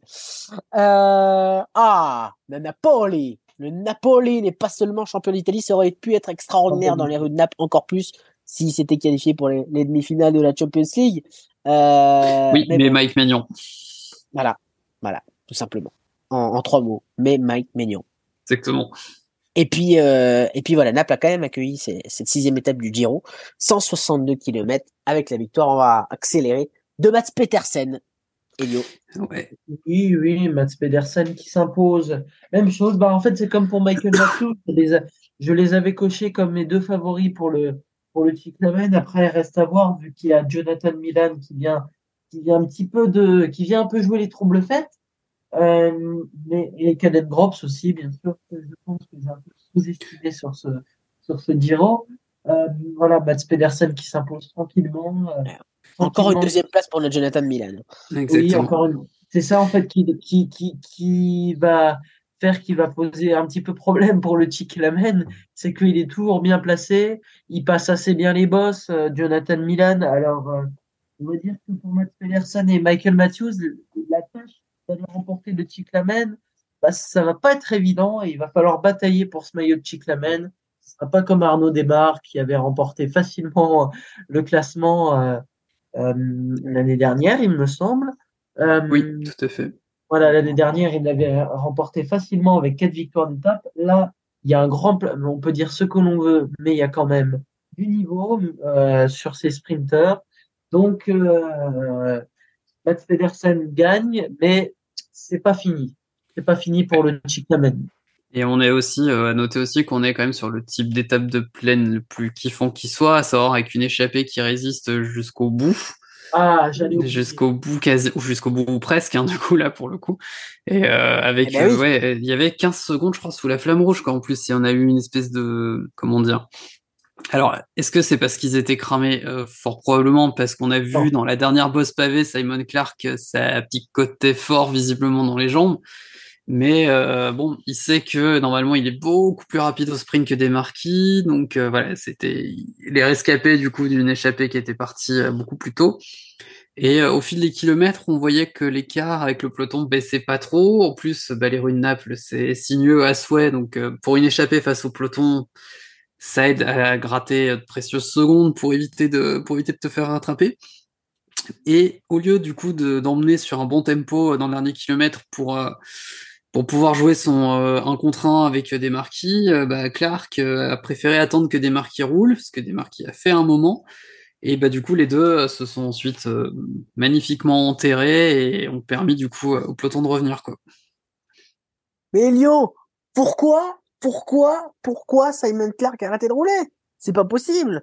Avec avec avec avec l'expérience qu'il a, euh, marquis euh, avaient euh, avaient Matthews derrière. Euh, franchement, Bah, c'est, vous voyez, c'est un peu contre-productif. Après, ils étaient cramés. C'est quand même, c'est c'est 162 bornes. C'était une étape un petit peu accident, un petit peu accidentée. Euh, c'est dommage, hein, voilà, pour, euh, pour Simon Clark et pour, euh, et pour, euh, et pour Alessandro De Marchi, bah, Simon Clark, on est d'accord, c'est le plus fort au sprint. On a vu son sprint face à, à Taco van der Horn sur le Tour de France sur l'étape des pavés. Ouais, que personne l'avait vu venir, hein, celui-là, je pense, hein, globalement. Ah. Donc, donc voilà, donc c'est une, c'est une, be- une belle surprise. Parce que parce que Johnny, euh, voilà, il, se regarde du coup, et à 400 mètres de la ligne, Gaviria lance directement. Euh, il adore ça, euh, Gaviria, euh, lancer immédiatement de, de loin son sprint. Et Petersen vite va va prendre sa roue, profite de son aspiration, et bim bim bim bim, il va gagner devant Milan et devant Pascal Ackermann. Ouais, Euh, bah après, je pense que Gaviria avait compris que en vitesse pure, face à du Pedersen, du Milan, même du, du Gross, du Ackerman, il a plus trop euh, la capacité de, de les battre euh, en les regardant dans les yeux. Donc en fait, anticiper, c'était plutôt bien parce que c'était, il, attaque vraiment, il y va vraiment au moment où l'échappée est reprise, ce qui peut euh, générer un moment de flottement. Donc euh, tactiquement, c'était bien joué. C'est juste que bah voilà derrière, euh, il y avait. Est-ce qu'il ne lance même pas ses jambes. quelques mètres euh, trop tôt quand même, euh, Gaviria? Je pense que c'est ce qu'il fallait tenter. À sa place, Ouais. euh, ça paraissait quand même la meilleure strat, sachant que, sachant que du coup, il a pu laisser Cannes euh, d'il y a quelques années, donc ça se tentait. Surtout qu'il avait pas de train quand il y avait personne. Ça. Donc victoire de, de Mats Petersen. Qu'est-ce qu'on qu'est-ce qu'on peut dire de plus? Parce que c'est vrai que ça, ça c'est c'est déjà loin. Donc j'ai évidemment euh, étape par étape, je note euh, tout, tout ce qui s'est passé. Mais euh, mais mais c'est vrai que de mémoire comme ça, on, on, on, on revient pas forcément. Il y a eu un problème aussi pour Primoz Roglic, hein, à 15, à 15 km de l'arrivée, crevaison. Euh, et les Jumbo, voilà, c'est ce qu'on disait tout à l'heure, euh, doivent le, le tracter. Enfin, le tracter, il est tout seul. Enfin, en tout cas, bien, bien de l'aider. C'est pas du tout le bon terme. Euh, et puis, à 13 km, il, il, il, voilà, il met 2 km pour, pour revenir dans, dans le peloton. Qu'est-ce que vous avez noté aussi, ouais, Johnny? Sur ces étapes, rien de particulier du coup. Voilà, et puis, euh, et puis, euh, voilà, on a beaucoup d'équipiers de sprinters aussi. C'est pour ça qu'on n'avait pas de train et pas forcément de coureurs pour, pour emmener euh, au sprint. Beaucoup ont été, lâchés avant. Et puis voilà, on va, on va, on va vite, vite, vite, vite avancer. Voilà pour cette sixième étape. Euh, Andreas Lekne Sud conserve. Ah oui, puis ça, me revient à l'esprit. Il faudra qu'on se, si on a un petit peu de temps à la fin de cette émission. Ouais, on fera, on fera, on fera, parce qu'on parlait de, de Remco Evenepoel qui avait été renversé par un chien. Euh, je trouvais ça sympa, peut-être pour une prochaine émission, euh, de, de, de refaire, enfin malheureusement entre guillemets, l'historique de tous les coureurs qui ont été renversés ou attaqués, embêtés par des animaux. Il y en a eu pas en mal. souvenir. J'ai en, en souvenir, alors c'est pas par un, un animal, mais c'était Ouais. c'était en c'était en, en 2011. Thomas Voeckler, euh, Thomas Voeckler était dans l'échappée. Il y a il y a je crois un, un cycliste qui se fait renverser par une voiture. c'était un animal, du coup, parce que c'était le conducteur d'une voiture France Télévisions, du coup, qui a renversé euh, Johnny Ogerland. euh, et euh, il y avait, il y Oui, avait c'est Louis. Sanchez dans l'échappée, mais je crois qu'il finit pas dans le, les barbelés. C'est Ogerland qui finit dans les barbelés. Et il y a un autre coureur dont le nom m'échappe aussi, qui a fini, qui a fini par terre. Et c'est l'étape où Vauclair prend le maillot jaune, d'ailleurs. Oui, oui, c'est ça. Bah, c'est pour ça que j'ai j'ai dit j'ai dit Vauclair, c'est pour ça que j'y ai pensé. Ouais, Euh. ouais, ouais, non, mais enfin, bon, c'était un peu, un peu un move un peu criminel hein, de la part du conducteur euh, de faire ça, de d'essayer de doubler en fait à ce moment-là, ça n'avait absolument C'est aucun sûr. sens, mais euh, Ah, ah, alors moi j'avais noté euh, et puis après on, repasse vite au, au Giro hein, les amis parce qu'on va pas vous, vous retenir non plus trois heures il est déjà tard il est déjà 23h05 si pour rien vous cacher dans ce dimanche soir on, on- on vous propose ce podcast ce barbecue vélo autour de la table ce lundi journée de repos mais on, on enregistre la veille euh, ouais allez on va on va le faire maintenant voilà deux ou trois minutes de plus ça ça, ça changera pas au final euh, j'avais noté euh, Geert Van Bont sur Grand Game en 2000 euh, à cause d'un cheval. Ça, c'est quand même assez extraordinaire. Cheval euh, sorti de son enclos qui avait percuté Geert Van Bont. Euh, les vaches, ça doit, bien pi- sûr. ça doit piquer, ça doit piquer, hein, Ah ouais. vraiment. Et ouais, et je crois Les qu'il vaches en l'avait pas. 2015, je suis pas sûr qu'il les l'avait vaches en percuté. 2016, je Ouais. crois, qui effraie Warren Barguil. Ouais, ouais. Moi, les vaches, je les avais notées en 2011 sur le Dauphiné. Euh, chute de Frédéric Willens. Euh, dans le Dauphiné. Deux vaches. Et puis, ça, c'est quand même la meilleure. Enfin, c'est quand même, c'est pas marrant, hein. Euh, vraiment. On, on pense à Bauk, d'ailleurs, qui a fait un très bon chrono aujourd'hui. Bauk Molema, qui s'est fait euh, agresser par des pies. Euh, à, à Balagang sur le chrono par équipe euh, des derniers championnats du monde en Australie. D'ailleurs, vu, vu la faune locale, c'est assez incroyable qu'il n'y ait jamais eu de, de personnes mortes à cause d'un animal en Oui. Australie euh, sur le Tour Down Under, par exemple. Mais c'est clair, c'est du coup la question qu'on se pose, on se dit c'est pas qu'il on peut pas tout contrôler, c'était des cassicans flûteurs, des pieds agressives qui avaient euh, qui avaient Oui, ça y est, euh, oui, ça me parle, ouais, ouais, ça y est, ça me parle, sur le chrono par équipe. Ah, mais quel pays, quelle heure. C'est dingue ça. C'est assez dingue. Bon, ça sera un peu plus calme euh, à Glasgow. Hein. La nature ne t'aime pas, hein, globalement, quand tu es en Australie, il faut le savoir. C'est ça. Faites attention si vous allez en Australie. Enfin bref, euh, voilà pour euh, cette sixième étape. La septième, euh, rapidement, euh, au, au Grand Sasso, 218 km. Bah, comme on disait tout à l'heure, c'était une belle procession, hein, globalement. hein. Pff, pas grand chose à signaler, pas d'attaque. Le seul truc qui était un peu marrant euh, sur la fin, c'était l'espèce de comédie, euh, comédie tragique entre euh, David Ebaïs et, euh, et Simone Pettilli, parce qu'au départ, Pettilli peut prendre le maillot rose s'il échappait à suffisamment d'avance. Euh, dans une bonne partie de la montée, Pettilli a l'air d'être le plus fort, Ouais. clairement de l'échapper. Il essaye de se débarrasser de Va- Vacek et, euh, et Baïs, il n'y arrive pas vraiment. Baïs prend pas un début de commencement de relais depuis le, sur toute la montée et, euh, et du coup finit quand même par aller claquer euh, la victoire d'étape. Je, je, je, je crois que sur Eurosport, d'ailleurs, on en reparlera tout à l'heure, nos copains d'Eurosport, euh, il y a une belle, euh, comme d'habitude, les, les belles blagues de Jackie Durand, Philippe Gilbert, Guillaume Nigradia. Euh, Ah effectivement. bah, les, les, les deux frangins Baïs sont pas marqués des points hein, auprès de, Ah ouais. Non, non, auprès non, de, d'Eurosport, très clairement. C'est sûr, pour David Ebaïs, euh, des Holocometa, et Holocometa n'empêche, euh, avec euh, notre ami euh, Fortunato, qui avait gagné aussi sur le Giro il y a deux ans, je crois, deux, trois ans. Je crois que c'était quand Egan Bernal avait gagné, il me semble, 2010, 2021. Et puis, ouais, euh, euh, ça me fait rire parce que Contador, il s'est mis dans un état, mais dans un Oui. état pour la victoire d'étape de, de Baïs. Waouh, c'était impressionnant. Tariano, avec donc Simone Petit qui, qui referme le podium. Et puis, euh, effectivement, Karel Vacek de la Coratec. Euh, que des, des Italiens ou, euh, ou des, euh, des, des, voilà, des, des, des liens avec l'Italie, avec la, la, la Coratec. À qui, euh, qui est une belle, belle, belle première semaine pour l'Italie, hein. Euh, Ouais, deux étapes. ah ouais, c'est la seule nation à deux étapes, hein, d'ailleurs, parce que sinon, du coup, Caruso on est un peu placé sur aussi. l'international. Oui, Caruso Oui. est, Caruso est plutôt placé au général, comme d'hab, il fait pas de bruit et euh, il est capable d'aller claquer un top 5 euh, Il- sans ah ouais, aucun problème. Il est huitième à 2-13, Damiano Caruso. C'est ça. Et après, euh, non, pas de, il y a Pozzo Vivo qui, est- qui est 21e à 6, à 6,23, mais Simone Velasco, aussi, l'Astana, dans le top 30. Et puis Fortunato, 27e. Enfin bref.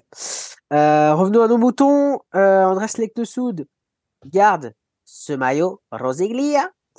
Et puis, et puis, huitième étape, arrivé à Fossonbrone, ça c'était samedi. Euh, succès, succès, succès. J'ai, bah, j'ai, j'ai un trou de mémoire. Qui a gagné déjà? De Ben Haley. Bah, Ben Haley, bien sûr. Et ça, c'est mon coup de cœur de cette première semaine. Je sais pas vous. Ah bah c'était Mais- le cavalier seul un petit peu euh, pour refaire en gros il y avait euh, du coup la, le Cappuccini qui était genre une espèce de saloperie euh, de 3 km à 9% de moyenne avec des passages à 19 hein, donc un, un régal hein, pour les un régal pour les pattes qui était grimpé deux fois avec au milieu un col de 8 km avec euh, une pente max de 18% parce qu'en Italie euh, les lacets on connaît pas hein, on, tire tout droit hein, dans les montées c'est plus rigolo. Et, euh, et du coup, on pensait que bah, Benili, en voyant Benili dans l'échappée, je pense qu'on est beaucoup s'est dit, bon, en gros, il attend la dernière ascension du Cappuccini, il va tenter de flinguer tout le monde. Et les autres vont essayer peut-être de s'en débarrasser avant, justement, pour éviter, euh, pour éviter scénario. Et bah, pas du tout. Benili s'est dit, tiens, et si je faisais euh, les 60 derniers kilomètres tout seul? Et euh, il est parti, il a mis une sacoche au sommet du, de la première ascension de Cappuccini, comme euh, bah, le vrai puncher, le vrai gros puncher, vrai futur euh, cible sur les Ardennaises qu'il est. Et, euh, et du coup, bah, plus personne l'a revu, surtout que ça ne s'entendait pas du tout derrière, parce que notamment, bah, on en parlait tout à l'heure, Filippo Zana euh, et euh, Mattia Baïs euh, ont manifestement fait connaissance dans l'échappée, parce qu'on les a vus. euh, je ne parle pas italien, mais j'ai l'impression que les mots de Filippo Zana avaient plutôt tendance à évoquer les activités tarifées de la maman de, de Mattia Baïs qu'autre chose. Mais voilà, en tout cas, euh, en tout cas, donc euh, des organisations derrière et Benili qui euh, qui va chercher une magnifique victoire d'étape. Ah oui. Ah, c'est, c'est vraiment la révélation de la saison pour l'instant, Elio Benelli. Ah ouais, et puis attends, il est jeune, il a quoi Il a 22 euh, Ouais. Ouais, c'est un 2000. Ah, putain, on a 10 ans d'écart. Ouais, d'accord, ok. et euh, le style, moi, on dit, c'est vrai que c'est pas, c'est pas classique, c'est pas académique. Mais moi, j'adore ce style sur le côté, là. Bim, bim, ah, bim. tout en bas, il fait penser un peu à Julien dans les bosses, je trouve un vrai. peu. Il met un peu de braquet et il, il va quand même un peu en. Il met des démarrages en puissance. C'est assez euh, assez impressionnant Ah ouais, ouais, c'est quand impressionnant, il hein. quand il lève la roue arrière. Ouais, c'est. ouf. Puis tactiquement, euh, Elio, il voulait le faire, il l'a fait, quoi. Il est, il, il est capable de ces raids-là. Euh, et franchement, il fallait partir effectivement dans le Cappuccini parce que ça nous correspondait plus. Après, euh, il y avait, euh, il y avait euh, la Monte delle Casane, la deuxième catégorie qui correspondait un petit peu moins à ses qualités, plus long, plus roulant. Enfin, voilà, moins propice à ses, à ses démarrages directs, même s'il est capable aussi de le faire et de le monter. On a vu, il a augmenté son avance au, au fur et à mesure. Euh, franchement, tactiquement, c'était très très bien joué. Ce moment-là était, il fallait aussi tenir, mais mais c'était très bien joué. Oui, oui, hein, c'est c'est impressionnant, on va dire, pour un pour un minot, quoi, un petit gamin là qui qui nous qui éblouit euh, qui éblouit euh, le cyclisme par par sa classe et puis par son audace. C'est du cyclisme comme on aime, c'est du à la Philippe, euh, c'est du punch, c'est du punch à l'état pur, c'est c'est du panache, c'est ce qu'on voit de moins en moins dans le cyclisme moderne. Donc euh, voilà, il y a rien à redire. Il mérite entièrement sa victoire d'étape et c'est la révélation de ce Ouais, on va le voir, on va le voir probablement pour un bon paquet d'années encore hein, si tout se passe bien pour lui. oui. Ah ouais. Il Ah faut ouais, pas qu'il ouais. nous fasse une marque Hirschi, quoi. Non, non, non, pitié Non. Et puis un petit coup de cœur aussi, c'est, enfin oui, un coup de cœur. Euh, Derek Guy, que je connaissais vraiment pour ses qualités de rouleur, euh, et puis qui est plutôt bien passé, euh, qui a plutôt bien passé les bosses de cette euh, Monte delle Casane, euh, le Canadien d'Israël euh, Startup Nation. Donc voilà. Euh, vo- voilà, voilà. Ouais, puis autre coup de cœur aussi, c'est Roglic qui décide de, de secouer un peu les favoris pour la première fois de ce Giro, quoi. C'est ça. Et qui prend 14 secondes avec, on en a parlé en, en début de, de Barbuck, Doug Gennart et, et Thomas dans la roue. Euh, voilà, c'est, c'est, et on se demandait justement, ça y est, je voulais, je voulais absolument vous poser cette question. Parce que on voyait, euh, depuis quelques jours déjà, les Jumbo qui roulaient, parfois avec les Ineos. Euh, on se disait qu'est-ce qu'ils font? Parce que Roglic euh, est bas dans le peloton quand même. Bon, il remontait toujours quand voilà les montées, les petites montées arrivaient. Mais on se disait qu'est-ce qui se passe Roglic euh, Voilà, est-ce qu'il bluffe? Est-ce que euh, euh, sur Eurosport on disait aussi que euh, voilà de perturber un petit peu Remco Evenepoel, c'était peut-être aussi l'objectif du. Ouais. Après, peut-être aussi qu'il aime pas frotter, hein, tout simplement. Ouais, ouais, ouais. Et peut-être qu'il, ouais, c'est ça. Et, et en plus, on se disait, bah, c'est, il, il, peut pas ne pas être bien, sinon les Yumbo rouleraient pas, ou alors, euh, je ne sais pas qui est directeur sportif. Euh, mais, mais du coup, voilà, il a, il a très bien préparé son coup, euh, Elio, Primoz. Oui, oui, c'est, c'est, c'est bien stratégiquement. Il a voulu secouer les, il a voulu secouer les favoris dès le, dès le départ. Dès, pour bien marquer le coup, il savait qu'il allait avoir quelques difficultés sur le chrono, euh, sur le chrono, euh, sur le chrono de, de, euh, de, de jusqu'à Fonso Bronet. Et il fallait, voilà, il fallait marquer le coup et c'est pas mal. Ça annonce qu'il est dans une bonne forme. Primoz Roglic, c'est bien, c'est bien vu et bien joué. Ouais, et auparavant, il avait quand même l'habitude en général de démarrer très fort les grands tours, d'aller chercher des, des secondes sur les premières arrivées au sommet, puis parfois de coincer un petit peu en troisième semaine, genre le Tour de France 2020 ou la Vuelta 2021, où finalement Carapace est pas loin de le renverser dans la toute dernière ascension de la Vuelta. Donc euh, peut-être qu'il a aussi changé son approche maintenant sur les grands tours et qu'il vise peut-être un peu plus la troisième semaine que les deux premières. Ouais, ouais, c'est vrai. Yes. Puis là, quand même, il voulait, euh, avant le chrono, euh, euh, marquer les esprits et, et, surtout reprendre quelques petites secondes à, à Remco Evenpool. bon, je vais vous poser du coup la question, voilà, qu'on avait prévu de se poser en début d'émission. Est-ce que Ineos et les Jumbo peuvent avoir des, des, regrets de pas avoir essayé de bouger un petit peu plus Remco? Bon, là, je crois que les regrets, ils en auront pas. Finalement, du coup, c'est un virus qui a réussi plus à le déstabiliser. Voilà. Et puis euh, à ce moment-là, Andreas Leknesud euh, conserve son maillot rose pour six petites secondes, qui va perdre le lendemain, le dimanche, lors du chrono, remporté par Remco donc, on en a déjà bien parlé. Est-ce que vous voulez rajouter quelque chose Succès bah, moi, juste, ouais. juste, bah, mon, ma petite déception, voilà, c'est c'est Joel Meda. J'ai trouvé qu'il a fait un, un, chrono en deux, en, en, en dessous, en dents de de, de, de ses habitudes. il finit à 35 euh, secondes quand même de Remco. C'est euh, ouais, il a fait, il avait fait un super hein. chrono. Il avait fait un super chrono euh, sur la première étape et là, là j'ai été déçu. Je pensais qu'il pourrait faire, pourrait faire un meilleur classement. Et par contre, mon coup de cœur, Bruno Armirail, cinquième à 8 secondes. Ouais, lui et Steph Kung ont sorti des super chronos, mais alors Kung c'était attendu, mais euh, Armirail qui tape un chrono à quelques secondes des, des euh, Il n'avait pas fait un si bon chrono que ça sur, euh, sur la première étape, là, punaise, euh, il nous éblouit. Bon, ouais, ouais, ouais, ouais, Sur les épaules. Ouais, puis il est pas vilain dans les montées, hein, très clairement. Donc, euh... surveillé pour le chrono de la, de la, de la... ouais, on a, je pense qu'on tient quelques, enfin, petit potentiel, à voir un peu ce que ça donne France en du montagne, mais en titre. Ouais, totalement. Et puis Timen Erasman aussi, qui est très très intéressant sur cette première semaine et qui finit septième à 24 secondes. Le jeune néerlandais d'Ineos, Elio. Ah oui, oui, c'est plutôt intéressant. Timen Erasman, qui, ouais, c'est pas mal, c'est à surveiller. Moi, j'espère qu'il pourra aller glaner euh, une petite victoire d'étape, ouais, pourquoi pas sur ce Giro. Mais, mais, mais moi, je trouvais euh, que, que Diao, euh, il y avait une petite déception pour toi chez le Portugais, mais 35 secondes, je trouvais c'était un, un très bon chrono quand même à 35 secondes d'Evenpool. Alors oui, oui, au sur, niveau sur 35 km. on est, est d'accord, au niveau, au niveau comptable, c'est pas si grave que ça. Mais voilà, je pensais qu'il pourrait élever le niveau un peu plus. D'accord. Ouais. surveiller. C'est juste une petite déception pour moi. Je, je, j'aurais, il est, il est quand même euh, en dessous de la minute au classement, au-dessus de la minute au classement général. Euh, une 0,7, donc ça, ça marque quand même le, le pas. Euh, bon, il va être un peu moins vu que bah euh, vu que Remco est maintenant euh, hors course, mais voilà on va dire que c'était, c'est, je trouvais quand même dommage qu'il qu'il fasse, qu'il soit aussi loin euh, bah, des autres favoris de comme Gegenhardt ou Gary Thomas. Johnny, euh, on parlait de Lorenz de plus euh, tout à l'heure chez Ineos. Euh, C'est vrai qu'il y a une sacrée équipe encore chez, chez Ineos là. Hein. pour aller en plus avec le le l'abandon de, de Remco Evenpool, il fait un très bon chrono aussi Lorenz de plus, 50 57 secondes de retard sur Remco, 14e.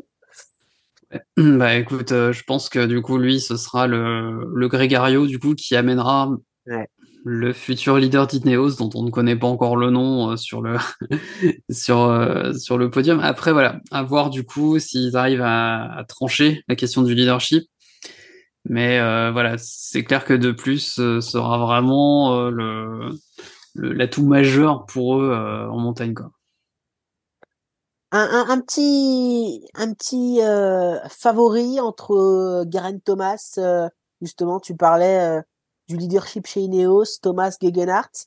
Elio, euh, qui tu vois? Alors Geraint Thomas est à une petite seconde et ma- désormais leader du classement général de ce Tour d'Italie. Euh, plutôt Thomas ou, ou, ou Gegenhardt?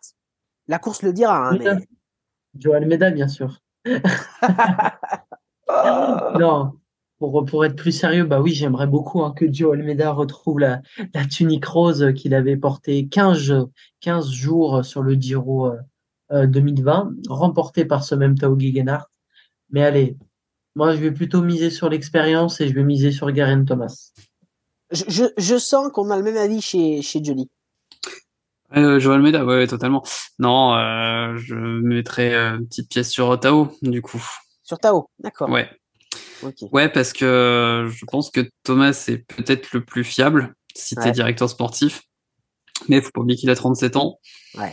Que Tao a déjà gagné cette course euh, il y a trois ans, donc euh, je, je tente, je, je quand même, je pense que euh, Théo Gegenhardt peut aller, euh, peut aller chercher le Giro. Ok, ok. À l'English. Euh, les amis, très très rapidement parce qu'on va vous libérer. euh, les, les merguez commencent quand même à à, à fondre un petit peu là. Il faut, Ah bah faut- là, elles sentent les merguez de, de la CGT dans les manifs, hein, très clairement. faut passer au dessert.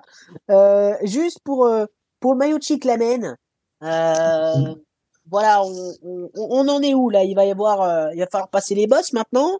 On va rentrer sur des sur des sur des étapes plus montagneuses, en tout cas fin fin de semaine là. Euh, Pas qui, évident comme question. Qui vous voyez, ouais, Elio? Alors, donc euh, déjà on va mettre hors course Cavendish, Gaviria. Déjà c'est mort. Bah, Gaviria, il passe pas un pont, donc oui, forcément, la troisième semaine, euh, aucune pour chance. Euh, Pour, pour l'instant, Jonathan Milan domine le, le classement oui. avec 113 points. Caden Groves deuxième 100 points. Mats Petersen troisième 89 points. Michael Matthews quatrième 57 points. Alors oui, donc euh, on va dire que ça montre euh, que Mats Pedersen a pris un peu de retard, Michael Matthews également.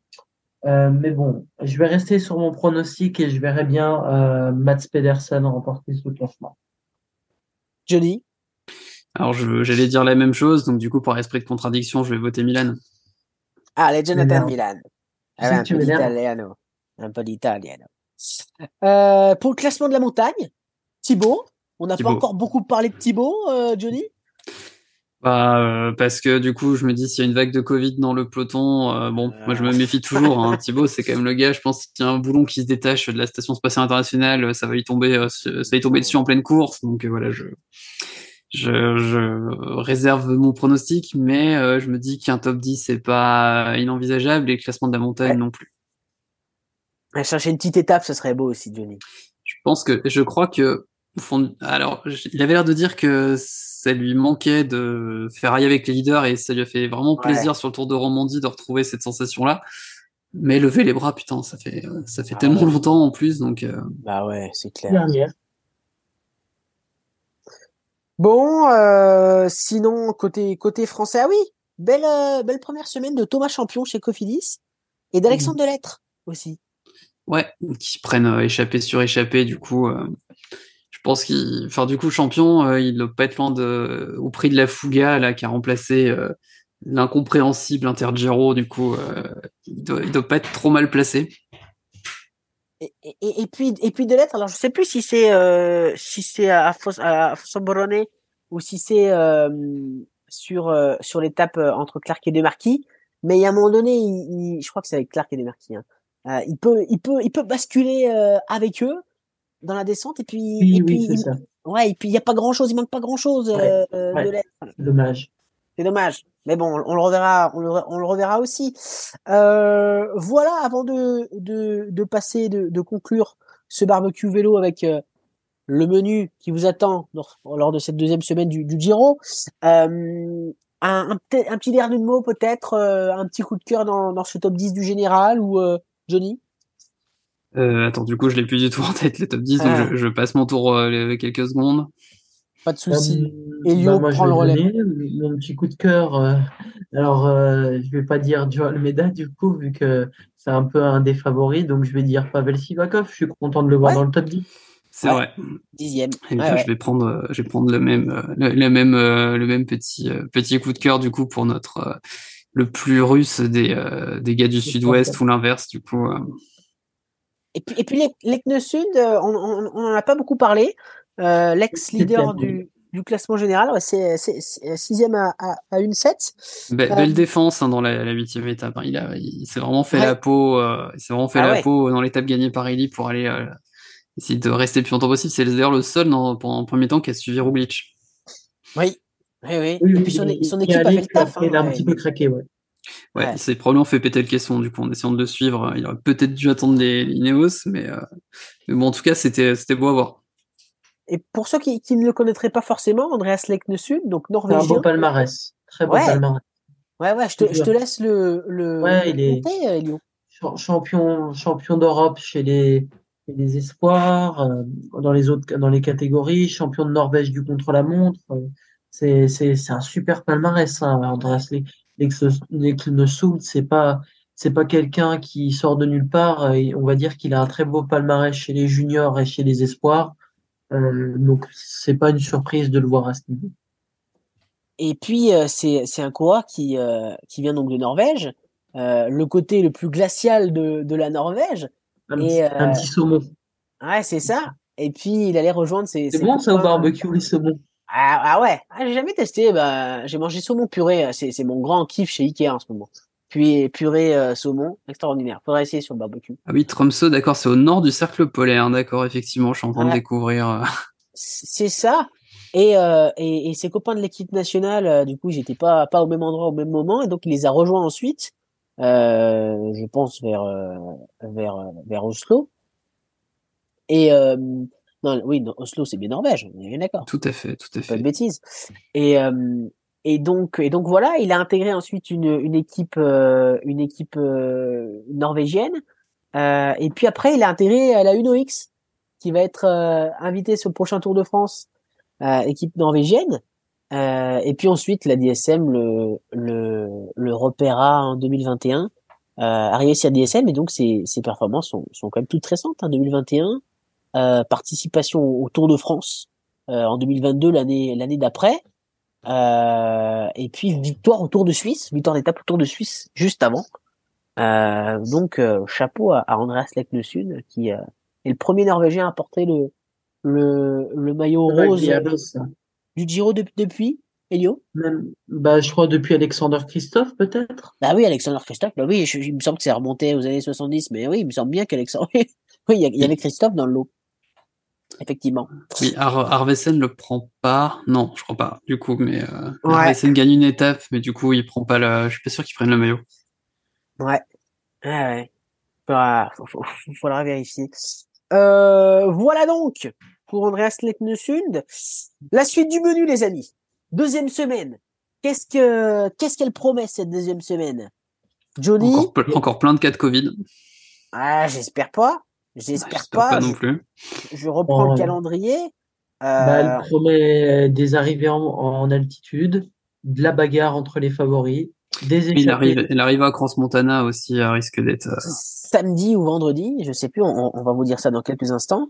Demain, donc mardi, euh, c'est classé accidenté euh, avec euh, avec euh, la cime du Passo del Radici euh, après 90 km. Puis derrière, ça sera une Une redescente étape pour sprinter, et puis après on est parti pour la grande bagarre. Viareggio. Tout à fait. Voilà, mercredi, tout ça, exactement, 219 km entre Camaiore et Tortone, euh, la plus longue étape de ce Tour d'Italie. Et on va passer sur euh, les routes de Tirreno Adriatico, les amis, dans le Piémont. Voilà. Euh, Bra Rivoli, ça, ça sera jeudi, 179 km, avec euh, le Cole Braida à 28 km de l'arrivée, 9,8 km à 7,1%, c'est peut-être échappé hein, à, à, à ce moment-là. Et puis, Ouais. on va arriver effectivement. Excuse-moi, euh, Elio. Non, je voulais juste dire, euh, allez, Wawa. Eh oui, eh oui, oui, Et oui. allez, Thibaut, s'il va nous englener une. Trois victoires d'étape française, ça serait beau, ça, Giro. serait beau. Ça serait magnifique. Et donc, euh, ensuite, samedi, si je me suis pas trompé dans les jours, on aura Borgo Franca d'Evrea jusqu'à Crans-Montana. Et Ça, c'est vendredi, du coup. C'est vendredi, exactement. Ouais, ouais, ouais. Avec, euh, avec euh, pas simplement Crans-Montana et ses 13 km à 7,2%. Et la. Chimacopie, du coup, le Saint-Bernard, du Eh coup, oui. qui sera à 2469 mètres. Donc, Eh autant ouais. dire que ça va C'est plus haut que le souvenir Henri Desgranges, quoi, on va dire. monter de Verbier, du coup. euh, coucou, euh, Alberto Contador, du coup. euh, Eh ouais. et, et après Cross Montana. Donc, ouais, le- l'enchaînement. euh, pff, Et puis on a, on a la croix de cœur aussi, les amis. Hein. Juste, euh, bah, la croix de cœur, du coup, euh, passe par Verbier, Des- justement. Des passages en Suisse, ouais. C'est ça. Eh oui, oui, oui. Ouais, ça va sacrément piquer. Cette, euh, cette fin des les 60 de- derniers kilomètres, c'est ça, ça va piquer. Il y a de l'altitude. Enfin, il y a, il y a tout pour que ça pète fort. Du pronostic, du coup, il y a un favori qui disparaît. euh, même pas que du, même pas que du de la victoire finale qui perd euh, même le, le top 10 ce jour-là. Avec ce passage à doigts- 2400 mètres, c'est fort possible. Croisons les doigts pour que ça soit pas Joe Almeida. Ouais, il y a un peu du mal avec l'altitude en plus, Almeida. C'est pas trop Ouais, ça- ça hein. qui- Eh c'est ouais, on va voir si Jao arrive à résister à ce moment-là. Le samedi, euh, classé accidenté entre Sierre et Casagno Magnano. Voilà, on peut déjà Euh, pronostiquer que c'est une échappée euh, qui ira au bout, hein, très probablement. Ouais, ouais, ouais. Profil. Les, les sprinters en, en auront plein les pattes là. Ça sera. Ouais, ouais, parce qu'on a- Sprinter, ils ont espéré qu'une chose, c'est que l'échappée, elle parte au bout de 10 km, que le peloton fasse rideau et que voilà, ils puissent se reposer un petit peu sur la fin. Parce qu'on a le Passo del Sempione, 20,2 km à 6,5%. Donc, euh, donc voilà. Euh, et puis, euh, ils seront bien contents de se reposer un petit peu euh, les, les, les leaders du classement général après cette, cette arrivée à, à Crans-Montana.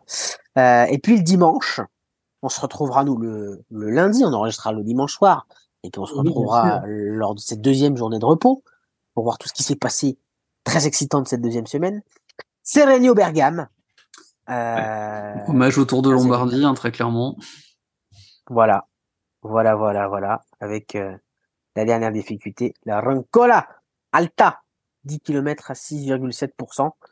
Euh, mais, euh, mais voilà, il, faut, il faudra voir euh, en fonction des, des schémas de course, de ce qui se passe. Parce que Ouais, voilà, ça les- aurait été une étape pour Nibali, parce que l'arrivée est en bas Ouais. d'une descente, du coup, donc euh, absolument. à voir si quelqu'un ose bouger, du coup, dans le, dans le Donc, final. Vincenzo Nibali, qui, a- d'ailleurs a arrêté sa carrière sur le Tour de Lombardie l'année dernière. Ouais. Voilà donc pour cette quinzième bon euh, étape avant qu'on se retrouve lundi prochain. Avec euh, hâte, Alors, avec, pardon. avec hâte, euh, je disais, de Ouais. vous retrouver sur le barbecue. Tout à fait. Mon cher, euh, mon cher Johnny, on, parlait euh, de, de Remco qui pourrait, euh, lors des, des, ces prochaines étapes, qui aurait pu laisser son, maillot rose pour le reprendre en, fin de, de semaine. Qu'en est-il du côté des, Ineos? Qu'est-ce qu'on va vouloir faire de, de ce maillot rose Bah justement, peut-être qu'avec cette absence de leadership défini, ça, ils verraient peut-être pas d'un mauvais euh, l'idée que quelqu'un le prenne à leur place. Ouais. Hmm. Tu penses qu'on on, on sera sur le même schéma, Elio? Ça, ça arrangerait tout le monde en fait, du coup, que ce soit aucun des deux qui le porte. Oui, oui, oui. En plus, avec, avec Tao qui arrive derrière, effectivement. Il y a une seconde entre les deux, hein. donc euh, Ouais. après une semaine de course.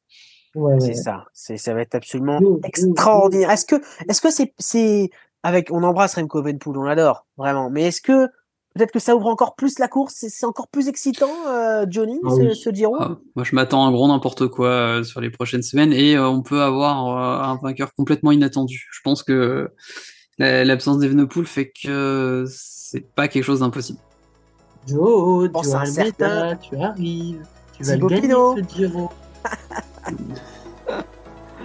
Allez, bah écoutez, euh, un tout petit dernier mot promis, c'est le dernier, sur le Tour de Hongrie, avec le coureur préféré de Johnny, Mark Hirschi, Ouais, qui remporte le général. Voilà, avec Ben Tulette de d'Ineos, euh, qui prend la deuxième place. Et Yanis C'est un Voza. bon petit jeune. C'est un bon petit jeune, hein, le, le Ben Tullet. Ben Il- Tulette. il fait- il- en fait, c'est un peu un mix, en- un mix entre Tom Pitcock et, et Tanator. Donc, moi, je dis à surveiller le gamin. À surveiller, ça, ça peut être très intéressant. Voilà, je vais devoir finir euh, tout seul malheureusement le barbecue vélo parce qu'on a eu un problème euh, de d'enregistrement, stock d'enregistrement sur le, logiciel Zoom euh, sur lequel on, enregistre et on fait ce barbecue vélo à distance, mais tous ensemble quand même avec des bonnes merguez et, un bon feu. Euh, petit problème, on a, on trop longue par rapport aux capacités de stockage de, Zoom. On a, on a développé trop de watts. Donc je dois finir sans mes camarades, mais vous embrasse bien fort l'ami Johnny et euh, l'ami Elio. Et puis euh, on se retrouve euh, évidemment lundi prochain, lundi 21 mai, euh, jour de la deuxième journée de repos. On salue très fortement Renko Evenpool, on l'embrasse très fort. Euh, Renko reviendra encore plus fort. Très belle semaine, très belle deuxième semaine qui s'annonce explosive, surtout en fin de semaine du Tour d'Italie. Vive le Giro, vive le vélo et à la semaine prochaine. Ciao ciao ciao